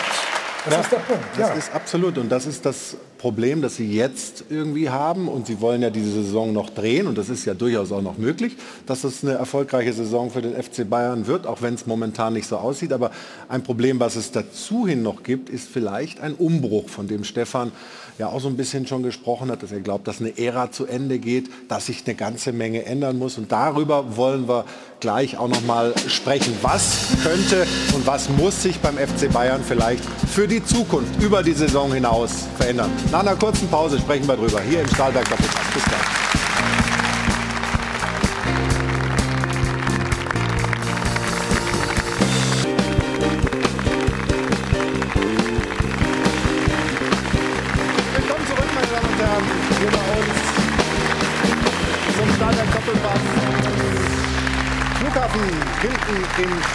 München. Und wir wollen jetzt mal auflösen, wie das mit unserer Frage der Woche heute ausging. Katharina hat sie Ihnen ja schon zu Hause gestellt und ich bin gespannt, was wir für Ergebnisse bekommen haben. Katharina, bitte. Ja, dann schauen wir mal zusammen, wie die Abstimmung online erstmal lief. Und äh, ich finde, das ist relativ eindeutig. Schauen Sie mal mit drauf. Also die Frage war ja, wer ist jetzt eigentlich der Hauptverantwortliche für die Bayern-Krise? Möglichkeiten, der Trainer, Thomas Tuchel, die Mannschaft und die Führungsriege. Und es geht ganz klar in Richtung die Mannschaft. Das ist der hauptverantwortliche Teil. Wir haben das Ganze natürlich auch nochmal hier in Form von ein paar Posts mit aufgegliedert. Also Beckenbauer schreibt hier zum Beispiel im Verein, hier wird schon gelacht, wenn der Name einfach nur vorgelesen wird. Im Verein wurden bereits vor Jahren strategische Fehlentscheidungen getroffen. Kovac als Trainer oder Salihamidzic als Sportdirektor hatten niemals das Format für einen Club wie den FC Bayern München. Verantwortlich dafür, hier wird direkt ein Name genannt, Uli Hoeneß. Dann haben wir Tobias Milke, der schreibt, ich finde, die Führungskräfte sind die Schuldigen an der Krise. Also geht in eine ähnliche Richtung. Tuchel kann nur den Spielern mit denen arbeiten, die ihm zur Verfügung stehen. Ich bin davon überzeugt, dass der Verein diese schwierige Situation meistern wird. Hier geht es dann eher in Richtung von Thomas Tuchel. Also wenn man hier ein bisschen weiterliest, dann geht es darum, wie er aufstellt. Das ist eben beispielsweise seine Sache, sagt hier Leo 23. Und dann haben wir hier hinten auch noch mal einen Post, der geht in Richtung Thomas Tuchel und wie gesagt dann aber auch wieder in Richtung der Mannschaft. Jetzt wollen wir natürlich hier auch noch mal hören, wie es bei den Bayern-Fans, die bei uns hier im Studio sind, so aussieht. Also wir, fangen wir mal hier vorne an. Wie sieht es bei dir aus? Was glaubst du, beziehungsweise was findest du, ist der hauptverantwortliche Teil? Ganz klar die Spieler, die müssen ihren Mann jetzt auf jeden Fall auf dem Platz mal stehen. Das ist deutlich. Wie sieht es bei ja, dir aus? Spieler und Trainer. Ähm, wir finden auch oder haben uns auch beim Herfahren schon gesagt, dass der Trainer eigentlich keinen Spieler besser gemacht hat, sondern Leute wie Joshua Kimmich schon von Anfang an angezählt hat und ja, nicht denen den Rücken gestärkt hat, sondern eher angezählt. Mhm. Viele Spieler. So, dann gehe ich einmal explizit hier rüber, denn der gute Herr im feinen Zwirn, der hat heute Geburtstag. Können wir ähm, einmal applaudieren dafür. Ja. Herzlichen Glückwunsch zum Geburtstag. Wie ist, der, wie ist der Name? Herzlichen Glückwunsch auch von mir. Dann wollen wir aber natürlich auch noch einmal deine Meinung hören. Wie sieht es bei dir aus? Ja, ich denke auch so wie meine Freunde. Ich, äh, ich sehe das auch im Kollektiv. Ja, Mannschaft, Spieler, Trainer vor allem ist schon der große Grund äh, für den Stand, wie der FC Bayern gerade dasteht. So, vielen Dank Ja. für deine Meinung. Ja. Und dann wünschen wir dir noch einen schönen Geburtstag. Schön, dass du den mit uns übrigens verbringst. Finde ich sehr, sehr gut. Und wir haben natürlich auch gefragt, wie sieht es äh, bei Ihnen zu Hause aus? Am Dopafon haben Sie sich gemeldet. Das sind die Meinungen. Ich sehe zwei sehr große Gründe. Das eine ist zum einen Tuchel, der wahrscheinlich mal wieder sein Team überfordert mit seinen Ansprüchen. Das andere die mangelnde Bereitschaft des FCB, eigene Spieler heranzuziehen, was zu einer Söldnertruppe und aber keiner Mannschaft führt. Die Hauptschuldigen sind meiner Meinung nach die Mannschaft und die Bayern-Führung, da sie es in den letzten Jahren nicht geschafft haben, Spieler zum FC Bayern zu holen, die das Mir san Mir in sich tragen. Schuld an der Misere ist der Trainer Tuchel, der die Mannschaft überhaupt nicht mehr erreicht. Er kann dieses Team nicht denken, er hat keine Empathie und hat es nicht verstanden, die Mannschaft in sich zu einen. dass den Bayern die Selbstsicherheit und das Mir san Mir total verloren gegangen ist, liegt in erster Linie in der Verantwortung von Thomas Tuchel. Also vielen Dank für Ihre Meinungsäußerungen am Sopafon, aber natürlich auch im Netz. Stefan, steht für den FC Bayern jetzt ein großer Umbruch an, ganz egal wie diese Saison ausgeht? Ja, großer Umbruch würde ich nicht sagen, aber ein Umbruch, ja. Im letzten Sommer gab es den ja schon in der Führungsriege mit Salihamidzic bzw. mit Oliver Kahn. Ähm, dann wurde der Kader ja nicht so zusammengestellt, was jetzt nicht einfach war, um eben auf allen Hochzeiten zu tanzen, um auch zu performen. Ähm, aber ich würde sagen, Umbruch ja, weil du musst jetzt herausfinden, in dieser Phase, wo sich der, Bayern, der FC Bayern jetzt gerade befindet, mit welchen Spielern will ich auch weiter in die Zukunft gehen? Weil jetzt siehst du viel den Charakter der Spieler in dieser Phase mhm. und dementsprechend musst du reagieren. Du hast das auch in deiner T-Online-These äh, so ähnlich formuliert. Wir sehen sie hier hinten auf der Wand. Bayern-Verantwortlichen werden in diesen Wochen ganz genau auf die Spieler schauen. Jetzt zeigt sich, wer bleiben muss und wer gehen sollte. Was hast du denn da für eine Haltung? Wer muss denn bleiben? Also, ja, es sind ja viele äh, Verträge, die 25 bzw. 26 auslaufen. Ein Kimmich, ein Goretzka, ein Neuer, ein Müller, Guerrero. Also es sind viele Verträge und da sollten Sie, genau da haben wir die, die Namen drauf, ähm, da sollten die Verantwortlichen halt schauen, wer ist auch bereit, alles zu geben für diesen Verein, um wieder erfolgreichen und schönen Fußball zu spielen. Und ich glaube, dann musst du ja an die Spieler rangehen und zu sagen, wir müssen vielleicht doch einen Umbruch haben, auch innerhalb des Kaders. Frisches Blut, wie du auch immer man das denn nennt. Nee, nee, nee, nee, nee. Im Gegenteil, würde ich niemals in Frage stellen, was Stefan Effenberg zum FC Bayern sagt. Okay, ich hatte nee, trotzdem nee, ein Kopfschütteln nein, wahrgenommen. Nein, nein, das war dann wahrscheinlich. Aber du interpretierst da irgendwas wieder rein. Das ist da ja, aber ich spreche es dann offen an und dann ja, sagt er nein, es war nicht so und dann ist doch alles ja. geklärt. Aber trotzdem, ja. lass uns bei den, bei den Spielern mal bleiben. Freddy, wie siehst du das? Kann man mit ein, zwei Ergänzungen äh, diese, diesen Kader wieder so und, und, und ein, zwei Abgängen vielleicht so aufstellen, dass man in den kommenden Jahren wieder die Bundesliga dominiert und vor allem das ist ja jetzt in dieser Saison auch noch nicht, äh, man ist ja noch nicht ausgeschieden aus der Champions League, aber in der Champions League äh, weit kommt oder muss es ein größerer Umbruch sein? Ich glaube nicht, dass ein größerer Umbruch da sein muss, aber es wird punktuell schon das analysiert werden nach der Saison. Mein Max Eberl fängt am 1.3. an. Ähm, ähm, da kann er sich auch noch mal ein Bild machen. Das ist eigentlich auch eine gute Situation, so früh anzufangen. Ja erstmal ein Bild zu machen von der Mannschaft, auch für ihn selbst auch und äh, äh, dann werden sie schon die richtigen Schritte machen. Da bin ich mir ganz, ganz, aber hundertprozentig sicher, dass es, dass es funktionieren wird.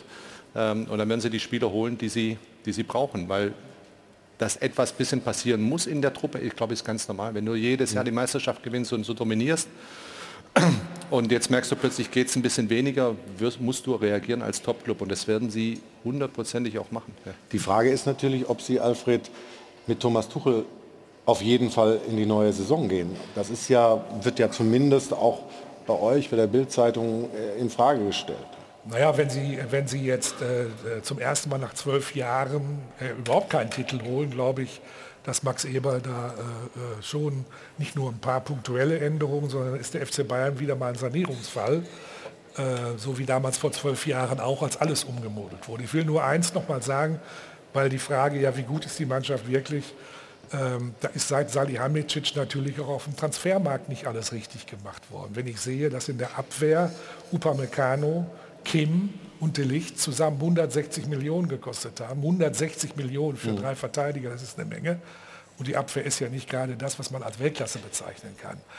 Also da ist schon, und ich gebe dem Stefan auch recht, Führungsspieler müssen sich selbst in diese Rolle bringen, in diese Situation bringen das wird, wenn sie wirklich titellos aus dieser Saison rausgehen, wird das äh, bei Bayern richtigen großen Umbruch geben. Spieler brauchen Vertrauen von ihren Vorgesetzten, vom Trainer, aber auch aus der sportlichen Führung, oder? Definitiv, aber ich glaube, das, das, ist überall so. Wenn ich aber diese Namen alleine nur lese, fällt es mir schwer zu sagen, mit denen kann man keinen erfolgreichen und, und guten Fußball spielen. Und ich, ich, ich finde das ganz spannend, wie es gerade die, die Personalie Max Eberl. Ähm, positiv, fängt früh an, kann sich Bild verschaffen, kann aber natürlich auch voll in eine, eine sehr große Krise hineingeraten und, und muss dann auch sehr, sehr schnell möglicherweise auch eine Trainerfrage beantworten. Das mhm. ist dann schon ein, ein ordentliches Brett, anstatt erstmal in ein, ein ruhiges Fahrwasser zu kommen, äh, wird er vielleicht gleich ganz groß einsteigen müssen. Ja.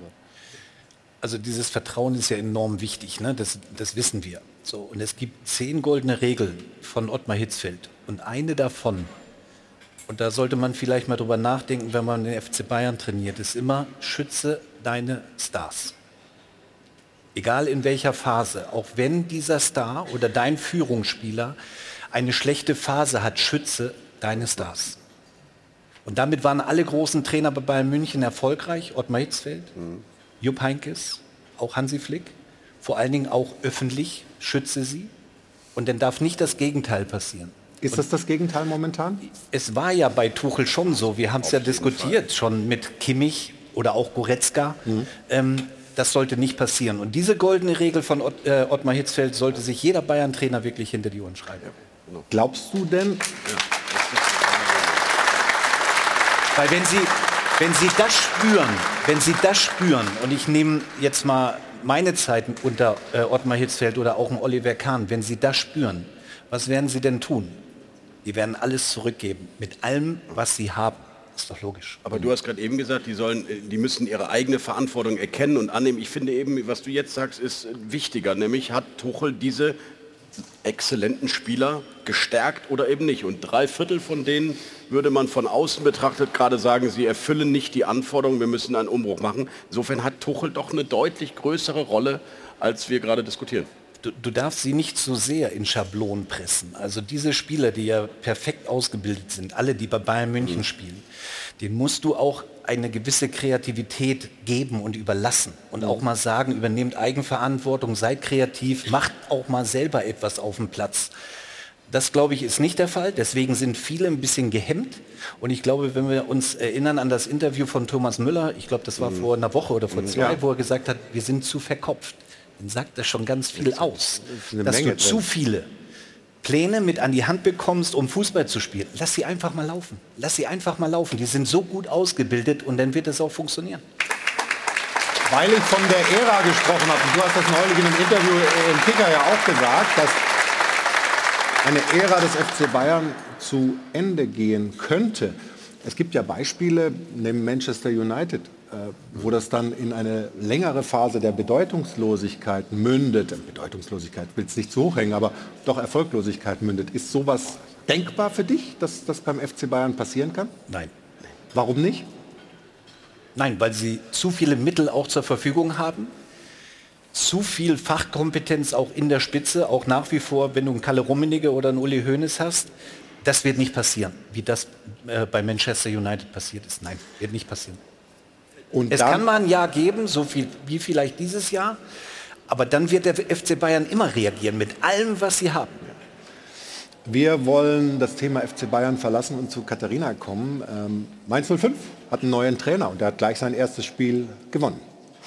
Der Bo 2.0, sagen da einige schon. Äh, Däne ist er, Bo Henriksen, so lautet sein kompletter Name, 49 Jahre alt. Und ja, sein Auftakt, der ist mal absolut gelungen. Wir können auch mal ein bisschen was über ihn erzählen. Vielleicht kennt der eine oder andere ihn nämlich noch nicht ganz so gut. Also wie gesagt, Däne selbst früher Stürmer gewesen, hat zuletzt den FC Zürich trainiert, übernahm ihn damals auf dem letzten Tabellenplatz, hat den Klassenerhalt geschafft, ihn also gerettet und in der laufenden Saison teilweise bzw. zeitweise auf Rang 1 geführt, gab ihn jetzt auf Rang 3 ab. Das beeindruckte in Mainz, aber nicht nur das, sondern eben auch die zwischenmenschliche Komponente, seine Begeisterungsfähigkeit, seine Leidenschaft, die wir auch äh, gestern an der Seitenlinie immer wieder sehen konnten im Spiel gegen Augsburg, dass er eben dann gewann mit 1 zu 0. Und genau so, mit diesem Gesamtpaket erinnert er den einen oder anderen schon an einen Vorgänger, der äh, ja vor sehr, sehr langer Zeit mittlerweile da war, Jürgen Klopp. Also es wird schon von dem dänischen Klopp gesprochen, Bo Henriksen den Namen müssen wir uns jetzt merken für die Mainzer, aber der Vorname, das ist nicht ganz so schwer, sich den zu merken. Das ist das, was auf der einen Seite passierte. Auf der anderen Seite, Flo, gab es eine recht unschöne Szene bei den Augsburgern. Total, das war ein Foul, was gestern in der 90. Minute plus 12 passiert ist. Mats Pedersen ähm, geht in einen Zweikampf im Mittelfeld gegen Barrero. Hier sehen wir es. Wenn wir die Zeitlupen sehen, Freddy, dann frage ich mich, was den Kollegen da geritten hat. Rote Karte, richtige Entscheidung, aber guck noch mal genauer hin. Wenn ich hingucke, noch mal genauer, tut es mir auch weh, ja, beim, beim Hinschauen schon. Das war natürlich so krass. So krass. Wir haben ja früher mal im Training gesagt, den, putz, den putze ich jetzt mal weg, aber, dann, aber nicht wegputzen mit, äh, mit, äh, mit, mit Verletzungsgefahr. Ja, das ist also das war schon, das ist ein brutales Fall. Haben wir schon Das lange nicht mehr in der Form, schon lange nicht mehr in der Form gesehen. Keine Ahnung, was ihn da geritten hat. Äh, aber das, das kann er nur selbst. Er wird selber, wenn er die Bilder selber sieht, ja, ja, dann muss ich selber hinterfragen, was in ihm da in der Situation vorgegangen ist. Ich weiß nicht, ob vorher was war, wie auch immer, aber so gehst du natürlich nie. Der Ball war ja kilometerweit weg. Äh, das wird wirklich eine richtig lange Sperre werden. Ja. Wie lang, Stefan, muss man so einen Spieler dann aus dem Verkehr ziehen, nachdem er sich da offensichtlich komplett selbst vergessen hat? Ja, es wird eine lange Sperre geben, ja. Ja, was? Ja, da bin ich im Schiedsgericht. aber aber es wären, ja auch aus. es wären mit Sicherheit Was war deine längste? einige Spiele. Was war deine längste Sperre? Meine längste Sperre? Oh. Ein paar Wochen. Keine Ahnung. Aber Ja, aber wir sehen immer wieder diese, die, diese Dinger mit, mit offener Sohle. Äh, und wenn man das anschaut, äh, fragt man sich ja, okay, was, was, was, was denkst du dir dabei? Offensichtlich gar nichts. Und die Regeln wurden ja sogar verschärft und die Schiedsrichter achten ja sehr darauf zum Glück. Ich kann nur hoffen, dass der Verein auch selbst da klare, also es gibt die einen Sanktionen, aber man muss das auch wirklich öffentlich als Verein sehr klar sanktionieren, um allen Spielern deutlich zu machen, das ist nicht gewollt. Das tut richtig weh. Wir sind im Hintergrund übrigens dran, nochmal nachzurecherchieren, Stefan, was wirklich deine längste Sperre war. Ich weiß ja nur, dass du viele gelbe Karten gekriegt hast. Äh, Das ist, ist verbrieft. Wie lange seine längste Sperre war, weiß ich nicht. Sag mal, jetzt liegt natürlich Augsburg zu dem Moment zurück. Es ist die Nachspielzeit. Frust, gibt es irgendwas, was du, sagen wir mal, positiv auch aus deiner eigenen Erfahrung als Spieler, du warst ja auch durchaus heißspornmäßig unterwegs, Nee. irgendwie positiv? Nein, also entschuldige bitte, Was war denn deine längste Sperre? War auch lang. Ja. Ja. Gibt es irgendwas, was du so, so pro Mats Petersen da in die, in die Waagschale werfen kannst? Äh, Ich bin mir sicher, dass er sich auch nach dem Spiel, ich hoffe es mal, ne, dass er sich nach dem Spiel auch bei dem Spiel entschuldigt hat, also nachher in der Kabine, auch vielleicht zum Schiedsrichter reingegangen ist und äh, ähm, äh, das akzeptiert hat, weil auf dem Platz war er natürlich noch voller Adrenalin. Ja, ähm, und, und dann kannst du, und dann ist die Frage, wie viele rote Karten hat er schon gehabt? Ist er vorbelastet etc.? Das gibt es ja auch noch dazu äh, bei der Sperre. Da kann's, das kann auch eine wichtige Rolle spielen. Und dann ist aber auch gut. Ja? Dann ist auch gut, wenn er sich entschuldigt hat. Und da gehe ich davon aus, dass es, dass es passiert ist, weil wenn er sich selber anschaut, wird er wahrscheinlich selber erschrecken, dass er das war. Ja. Wir haben übrigens jetzt nochmal recherchiert hinter den Kulissen, Stefan. Du bist wirklich, also du bist fast ein Heiliger. Zwei Wochen war deine längste Sperre. Das ist ja gar nichts. Das ist ja wirklich gar nichts. Es ist wirklich fast ein bisschen enttäuschend für mich. Ich habe schon gedacht, du wärst ein härterer Hund. Also ich, also ich wusste, dass ich so einen Foul nie gemacht Nee, das habe. stimmt. Das wusste ich. Aber die Ähm, Frage ist ja, wie oft zwei Wochen? Ja, ist halt Bildzeitung. Ein bisschen hat Hammer, das Ganze, Ganze erinnert äh, an Guerrero damals beim, beim HSV gegen äh, Sven Ulreich. Da war ich auch dabei, genau. Ja, guck mal. Ja, Äh, der, nimmt, der, der hat es aber noch mit noch mehr Ab Anlauf gemacht. Ja, da bin ich auf der Bank fast äh, umgefallen, normalerweise damals. Ja. Ja. Gab auch direkt rot und für ihn eine lange Sperre. Und erst mit der, das finde ich immer das Beste dann. Dass mit dem Schiedsrichter ist, so ne? verwundert angucken. Wenn man die Zeitlupe sieht, der trifft den ja äh, Mitte Wade so ungefähr. Hier, Achtung. Oh, Knie. Wie viel hat der denn bekommen? hast du damals, bist du damals noch zu ihm hin? Hast du, hast du versucht... Mit äh, Guerrero? Ja. Nee, mit ihm nicht. Aber ich habe dann äh, meinen Kollegen natürlich auch darüber gesprochen, war auch bei den Schiedsrichtern. Sven, Sven hat ja Glück gehabt in Dass der das- Situation, dass das Bein ein bisschen hoch war, äh, über dem Boden. Weil wenn er richtig fest stehen würde, dann hätte er wirklich alles brechen können. Nee, der hat ja auch eine empfindliche Strafe bekommen dann auch. Ne? Ja. Also wir hoffen, dass äh, wir solche Szenen nicht mehr häufig sehen müssen, dass sie immer wieder mal vorkommen.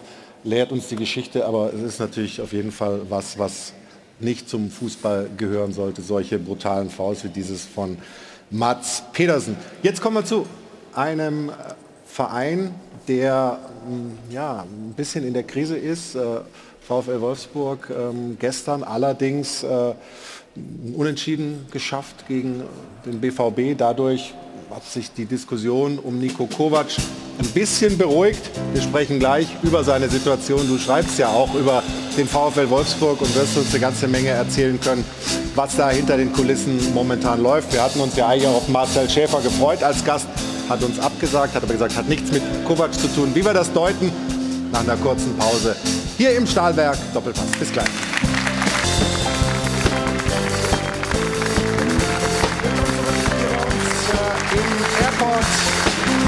Hilton Hotel in München zum Stahlwerk Doppelpass. Wir gehen in die nächste Runde. Und Stefan, ist noch mal wichtig, dass wir noch mal aufklären, wer hier eigentlich der bösere Junge war in seiner aktiven Karriere. Willst du es sagen? Also ich, ich war zwei mit dem Wochen, Finger zeigen, Ich oder? war zwei Wochen gesperrt. Freddy, du? Ich war länger gesperrt schon mal bestimmt. Ja. Danke. Also. Das ist ein Applaus wert. Wenn du das sagst. Kommen wir zu einem Mann, der ja, so auf Bewährung als Trainer beim VfL Wolfsburg äh, in dieses Spiel gegen Dortmund gegangen ist. Ein 1 zu 1 stand am Ende. Nico Kovac war ja als Spieler auch nicht nur ganz lieb. Jetzt ist er unter Druck. Hat aber, glaube ich, jetzt noch mal sich ein bisschen Zeit verschafft mit diesem Spiel gegen den BVB ein 1 zu 1.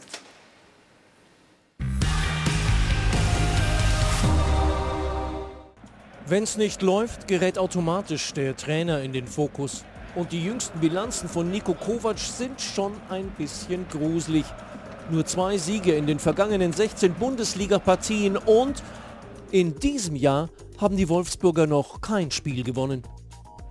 Kein Wunder also, dass Kovac momentan wenige Unterstützer hat rund um den Verein. Aber der entscheidende Mann, Geschäftsführer Marcel Schäfer, steht weiterhin fest zum Trainer, den er ja selbst geholt hat.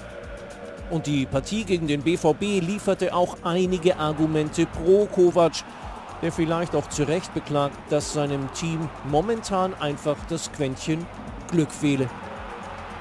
Und der Treffer zum 1 zu 1 Endstand war auch der verdiente Lohn für eine engagierte Leistung über 90 Minuten. Der Gegentreffer allerdings offenbarte Schwächen, die Kovac seit längerem nicht abstellen kann. Riesenlücken in der Defensive. Unübersehbar. Natürlich auch für Schäfer. Der Ergebnisse fordert von Kovac und Unentschieden sind auf Dauer schlicht zu wenig. Die Stimmungslage nach Abpfiff war dann entsprechend zwiespältig. Die Fans feierten zwar die grimmig zurückapplaudierende Mannschaft, aber sie fragen sich auch, wie lange will Schäfer noch an Kovac festhalten? Was glaubst du denn? Wie stabil ist diese Verbindung? Also die ist schon sehr, sehr, sehr stabil, weil sonst wäre Nico Kovac, glaube ich, jetzt kein Trainer mehr des VfL Wolfsburg, weil das ist jetzt nicht nur ein Moment und eine Phase von ein paar Spielen, wo das Glück fehlt. Ich kann das Wort tatsächlich nicht mehr hören, weil wenn, wenn Hermann Gerland äh, in Wolfsburg wäre, äh, immer, immer Glück ist Können. Ähm, und was ist, was ist dann immer Pech? Ähm, und, und das zieht sich jetzt schon, schon seit einiger Zeit, also schon in der vergangenen Rückrunde hat der VfL Wolfsburg 20 Punkte geholt, damit zwei weniger als Absteiger Schalke 04. Mhm. Das ist schon eine sehr, sehr lange Phase, wo es, wo es nicht optimal läuft. Ich glaube und, und den Eindruck muss man gewinnen, dass es schon der Plan ist, bis zum Sommer da irgendwie durchzukommen. Dann wird es eine Trennung A günstiger und, und äh, man hat eine bessere Auswahl auf dem Trainermarkt. Ich bin mir aber auch sehr, sehr sicher, auch, auch wenn ich nicht glaube, dass darüber bereits gesprochen wurde, dass, dass spätestens im Sommer dann auch äh, diese Zusammenarbeit beendet wird. Wenn das dann so ist, ähm, wie es ein Wolfsburg-Insider sagt, wie ist denn dann die Situation für den Trainer, wenn du sozusagen auf Abruf äh, oder sagen wir mal, mit, einem, mit einem fixierten Ende fast schon irgendwie arbeitest oder wenn du Woche für Woche um deinen Job kämpfen musst? Ich glaube, dass sich Nico damit nicht beschäftigt. Also ich habe ihn ja kennengelernt. Glaubst Ich du, hab- das geht? Er war ja als Spieler ein Kämpfer, er ist als Trainer mit Sicherheit ein Kämpfer, das wird er tun, der wird alles tun, da diese, ja jetzt muss ich wieder drei Euro den Bock umzustoßen. Ich gebe dir die drei So habe Euro, ich ihn, komm, so habe ich ihn kennengelernt und ich glaube, dass das Potenzial ist ja auch vorhanden bei Wolfsburg. Also es ist ja auch nicht alles verkehrt. Nochmal, er, er ist ein Kämpfer und wird alles dafür tun, dass er über den Sommer hinaus auch noch Trainer bei Wolfsburg sein wird. Ist denn die Mannschaft, ist der Kader denn besser als das, was sie momentan spielen und wo sie stehen in der Tabelle? Ich finde den Kader richtig gut und gut und gut ausgeglichen auch. Ähm, ich habe sie ja am Anfang der Saison gesehen, auch gegen Eintracht Frankfurt. Da spielt sie ja jetzt, jetzt wieder äh, nächste Woche. Ähm, da waren sie aber richtig, richtig griffig. Ja? Also eine Mannschaft, die unheimlich homogen ausgesehen hat. Sie sind super in die Saison gestartet damals, ja? also in dieser Saison. Ja?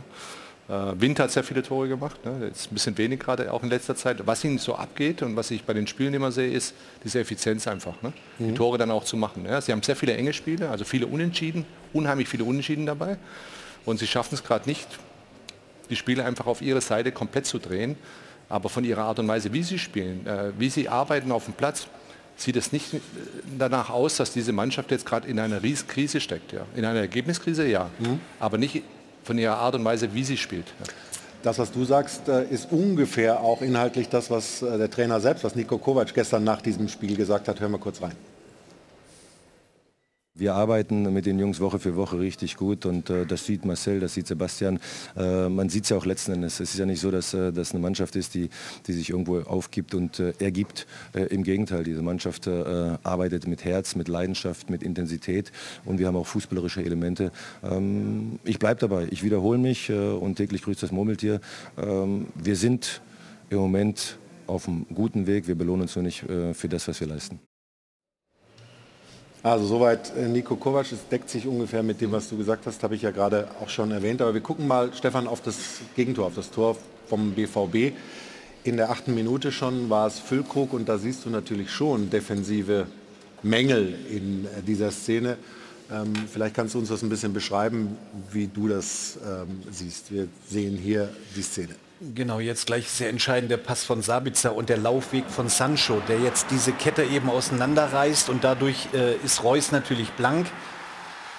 Gut, Castells weiß, glaube ich, selber, dass er ihn festmachen kann oder eigentlich muss. Und ja, das ist dann die Art oder die Art und Weise, wie ein, oder wo ein Stürmer auch stehen muss. Füllkrug macht ihn dann rein. Aber sie haben eben mit diesem Pass und Laufweg Sancho sie auseinandergerissen und deswegen fällt das Tor kein Abseits, klar zu erkennen. Also für mich. Ja, und dann eins. Aber was ja für Wolfsburg in dem Fall spricht, dass du trotz so einer frühen, so eines frühen Rückstands äh, nicht komplett auseinanderfällst, sondern eigentlich halbwegs stabil bleibst. Also eines muss man wirklich auch sagen, also da hatte der VfL Wolfsburg in den vergangenen Jahren, als es zweimal in die Relegation ging, auch schon ganz andere Mannschaften, wo man wirklich die Mentalität und den Willen anzweifeln muss. Deswegen bin ich bei Freddy Bobic, der, der Kader ist gut. Der ist äh, so gut, dass er schon vor Heidenheim, Bremen und einigen anderen stehen sollte. Und, und die mehr, wir haben Chancen und, und wir nutzen sie nicht. Also vor diesem Spieltag hatte Wolfsburg die fünf wenigsten herausgespielten Chancen. Ähm, da wird vieles verklärt in den, in den vergangenen Wochen und ich glaube auch, dass man intern deutlich kritischer miteinander umgeht. Und das, das Hauptproblem war der gute Start, Freddy hat das angesprochen. Danach fing Nico Kovac an zu rotieren. Er hat das System gewechselt, er hat die Spieler gewechselt. Er wollte es jedem irgendwie recht machen, ohne internationales Geschäft. Und hat dann nach und nach auch die, die Leistungsträger, inklusive Schütze deines Stars, äh, Maximilian Arnold, ähm, auf die Bank versetzt. Ähm, hat er sie alle zu, zu Mitläufern rotiert. Und da ist er bislang nicht mehr so richtig rausgekommen. Dennoch sind sie äh, gestern eben zurückgekommen, haben das 1 zu 1 gemacht, können wir uns auch nochmal anschauen. Ähm, Gerhard, der am Ende dann den Ball über die Linie drückt, so, ein- so ein Tor, wo man schon auch erkennt, da gibt es einen Willen, ja? da, da will jemand das Ding reinmachen. Stefan. Genau, absolut. Also fragwürdig ist hier natürlich die Kopfballabwehr von Marco Reus. Also wenn du es wirklich verteidigen willst, köpfst du den Ball anders, auf jeden Fall. Hier, ne? Da haben sie dann ein bisschen die Orientierung verloren. Kobel halt aus dem Spiel genommen, weil er, weil er in die Parade reingeht. Jetzt hier in dieser Situation. Und dann sind sie halt gierig, sind natürlich im Vorteil, weil sie den Weg zum Tor gehen, anstatt weg. Da bist du immer im Vorteil. Aber es war ein verdientes Unentschieden. Und es ist ja immer eine Frage, wie spiele ich das Spiel. Und ich glaube, dass die Wolfsburger gestern sehr wohl sehr gut gespielt haben. Gestern war das, gestern war das völlig in Ordnung und Mhm. deswegen für mich auch nachvollziehbar, dass man auch wenn es jetzt nicht diesen erhofften Sieg gab, dass man jetzt am Trainer festhält. Also du kannst ihn nicht wochenlang halten und, und äh, irgendwie dich, dich durchmogeln und dann nach so einem endlich mal ordentlichen Spiel ihn entlassen. Das, das ist absolut nachvollziehbar. Wenn wir auf den Gegner noch mal kurz zu sprechen kommen, auf den äh, BVB, äh, Freddy, die hatten eigentlich zuletzt gute Ergebnisse. Jetzt äh, dieses Unentschieden, Sebastian Kehl sprach von einer arroganten Spielweise und letztlich Stuttgart hat gewonnen, wieder zwei Punkte gut gemacht oder wegge weggekommen. Es ist ein Duell von Leipzig und dem BVB um Platz 4. Was ist beim BVB los? Ja, er hat es, er hat es angesprochen nach dem Spiel. Ähm, er hat sicherlich damit gemeint, dass sie wirklich nicht den Deckel auch dann drauf gemacht haben. Ja, ähm, und äh, dass, dass, sie dieses Spiel dann souverän, vielleicht auch so wie die Leverkusen im Endeffekt, dann auch zu Ende bringen, vielleicht noch ein zweites Tor machen, dranbleiben, sondern vielleicht einfach einen Tick zu wenig machen. Ne? Mhm. Und äh, das hat er klar angesprochen. Ich glaube, das ist das, was beim BVB so manchmal ein bisschen abgeht. Ja, Heimspiele sind eigentlich ganz okay. Der haben sehr gutes Startprogramm jetzt gehabt, natürlich auch in, äh, in der Rückrunde. Und äh, noch kein Spiel jetzt verloren in diesem Jahr, äh, in diesem Kalenderjahr.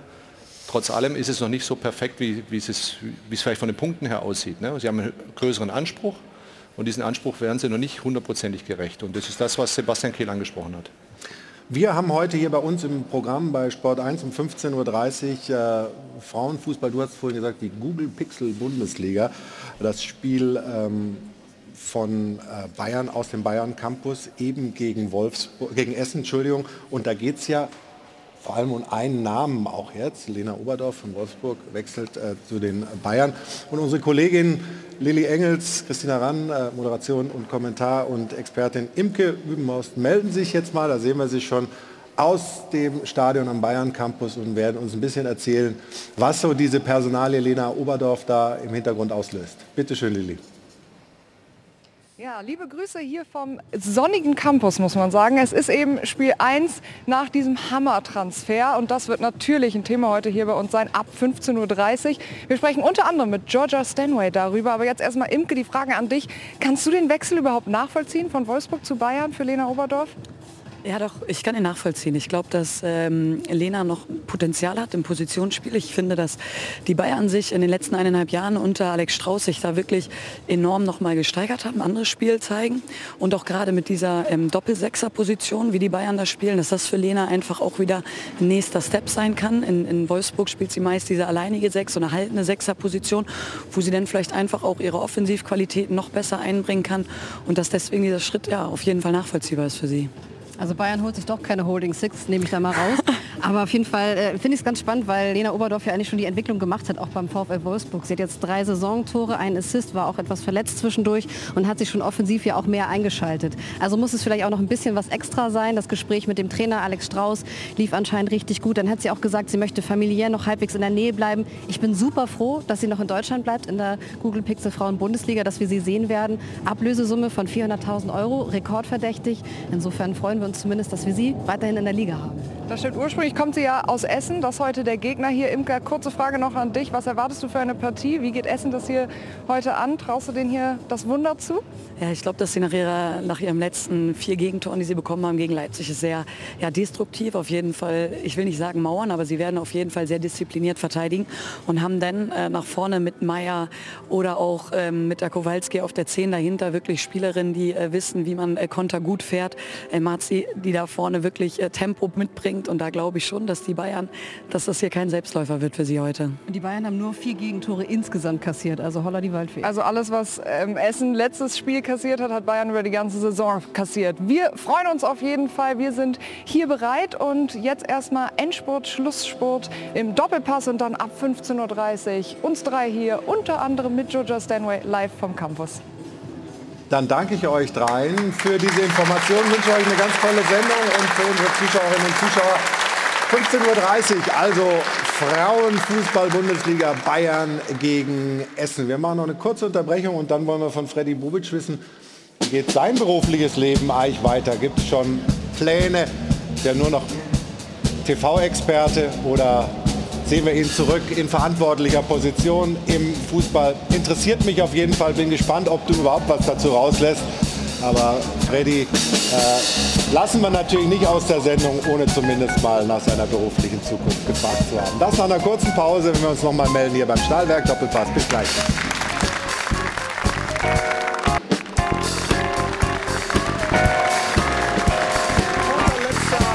für heute hier im Stahlberg Doppelpass. Hajo von Adel und Band Und unsere Runde, die durch Katharina jetzt erweitert wurde, aber ich habe ja gesagt, wir wollen mit Freddy Bobic noch mal sprechen über deine persönliche berufliche Zukunft. Ich weiß, es ist noch ein Rechtsstreit mit Hertha BSC anhängig, kannst du nicht drüber sprechen, das ist ein laufendes Verfahren. Aber hättest du denn Lust, wieder im Fußball eine, eine verantwortliche Rolle zu übernehmen? Ja, ich habe das jetzt sieben, sieben, Jahre am Stück wieder gemacht und äh, die Pause hat mir jetzt aber auch mal ganz gut getan. Ja, ähm, aber es reicht? Es ist auch Pause? mal zwischendrin. Die Pause reicht mir jetzt ja, ja. irgendwo. Deswegen bin ich ja jetzt auch bei euch hier wieder ein bisschen, ein bisschen über Fußball reden. Ich habe mir, viel, hab mir viel Fußball angeschaut. und äh,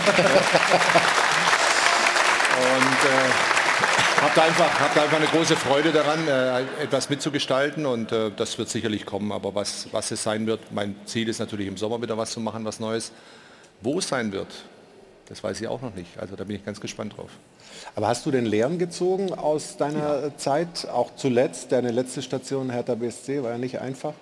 Ja, man muss sich schon die Clubs genau anschauen dann, wenn man was Neues übernimmt. Das ist schon richtig. Ähm, nein, ist schon klar. Man zieht immer Lehren draus, aber man geht auch mit sich selber hart ins Gericht, was man richtig oder was man falsch gemacht hat. Ich glaube, das ist ganz normal. Und nochmal, ich habe mal sieben Jahre ein Stück gehabt, dann habe ich eineinhalb Jahre Pause gehabt. Das hat mir richtig gut getan. Dann bin ich nach Frankfurt und jetzt wieder sieben Jahre am Stück.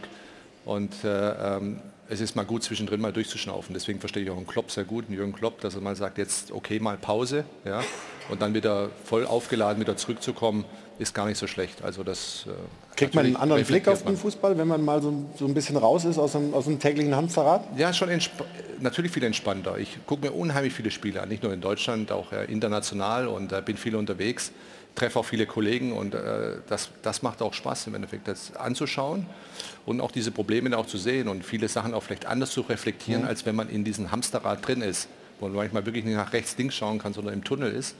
Und äh, diese Zeit nutze ich dann schon äh, sinnvoll. Also wir sind sehr gespannt, wo dich dein Weg hinführen wird, ob es im Sommer dann in Deutschland oder woanders sein wird. Wir werden es mit Interesse verfolgen und wann immer du Lust hast, haben wir hier einen roten Stuhl für dich reserviert. Sehr gerne. Dankeschön, Freddy, für den Besuch heute. Und Katharina, du hast deinen großen Zettel mitgebracht. Mhm. Bevor ich da drauf gucke, ja, ich, ich weiß. Bevor ich da äh, allerdings drauf gucke, noch der Hinweis für Sie, liebe Zuschauer. Der Doppelpass ist auch auf Tour. Das heißt, nicht nur hier immer sonntags äh, vom Flughafen in München wird gesendet, sondern Sie können auch vor Ort mit dabei sein. In über 25 Städten sind wir da unterwegs, Thomas Helmer und Gäste. Und da wird nicht nur über die großen Themen des Fußballs gesprochen, sondern auch beispielsweise über regionale Vereine. Also wenn Sie da Interesse haben, gerne auch mal dort reingucken. Und jetzt gucke ich auf meinen schlauen Zettel. Ja. Du bist schon ganz äh, gespannt. Und ich glaube, der erste Name, der wird vor allem Stefan freuen. Claudia Effenberg und Tim Matte haben gespendet.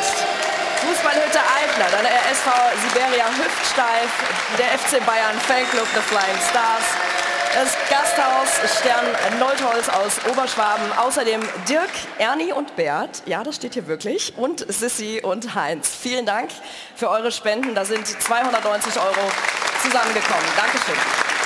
Ja, vielen Dank allen Spenderinnen und Spendern. Danke euch allen für die engagierte Diskussion heute. Nächsten Sonntag melden wir uns dann wieder. Und das ist ja ganz interessant. Äh, Leverkusen legt freitags vor mit einem Heimspiel gegen Mainz und die Bayern dann zu Hause gegen Leipzig. Äh, aber erstmal müssen sie heute spielen in Bochum. Wir freuen uns, wenn Sie am nächsten Sonntag wieder dabei sind. Um 11 Uhr melden wir uns wieder dann vom Stahlwerk Doppelpass. Das war's für heute. Tschüss und auf Wiedersehen. Und wer will, kriegt jetzt noch ein Bierchen. Machen Sie es gut. Einen schönen Tag bei Sport 1. Bundesliga pur und dann die Frauenfußball Bundesliga. Tschüss, bis nächste Woche.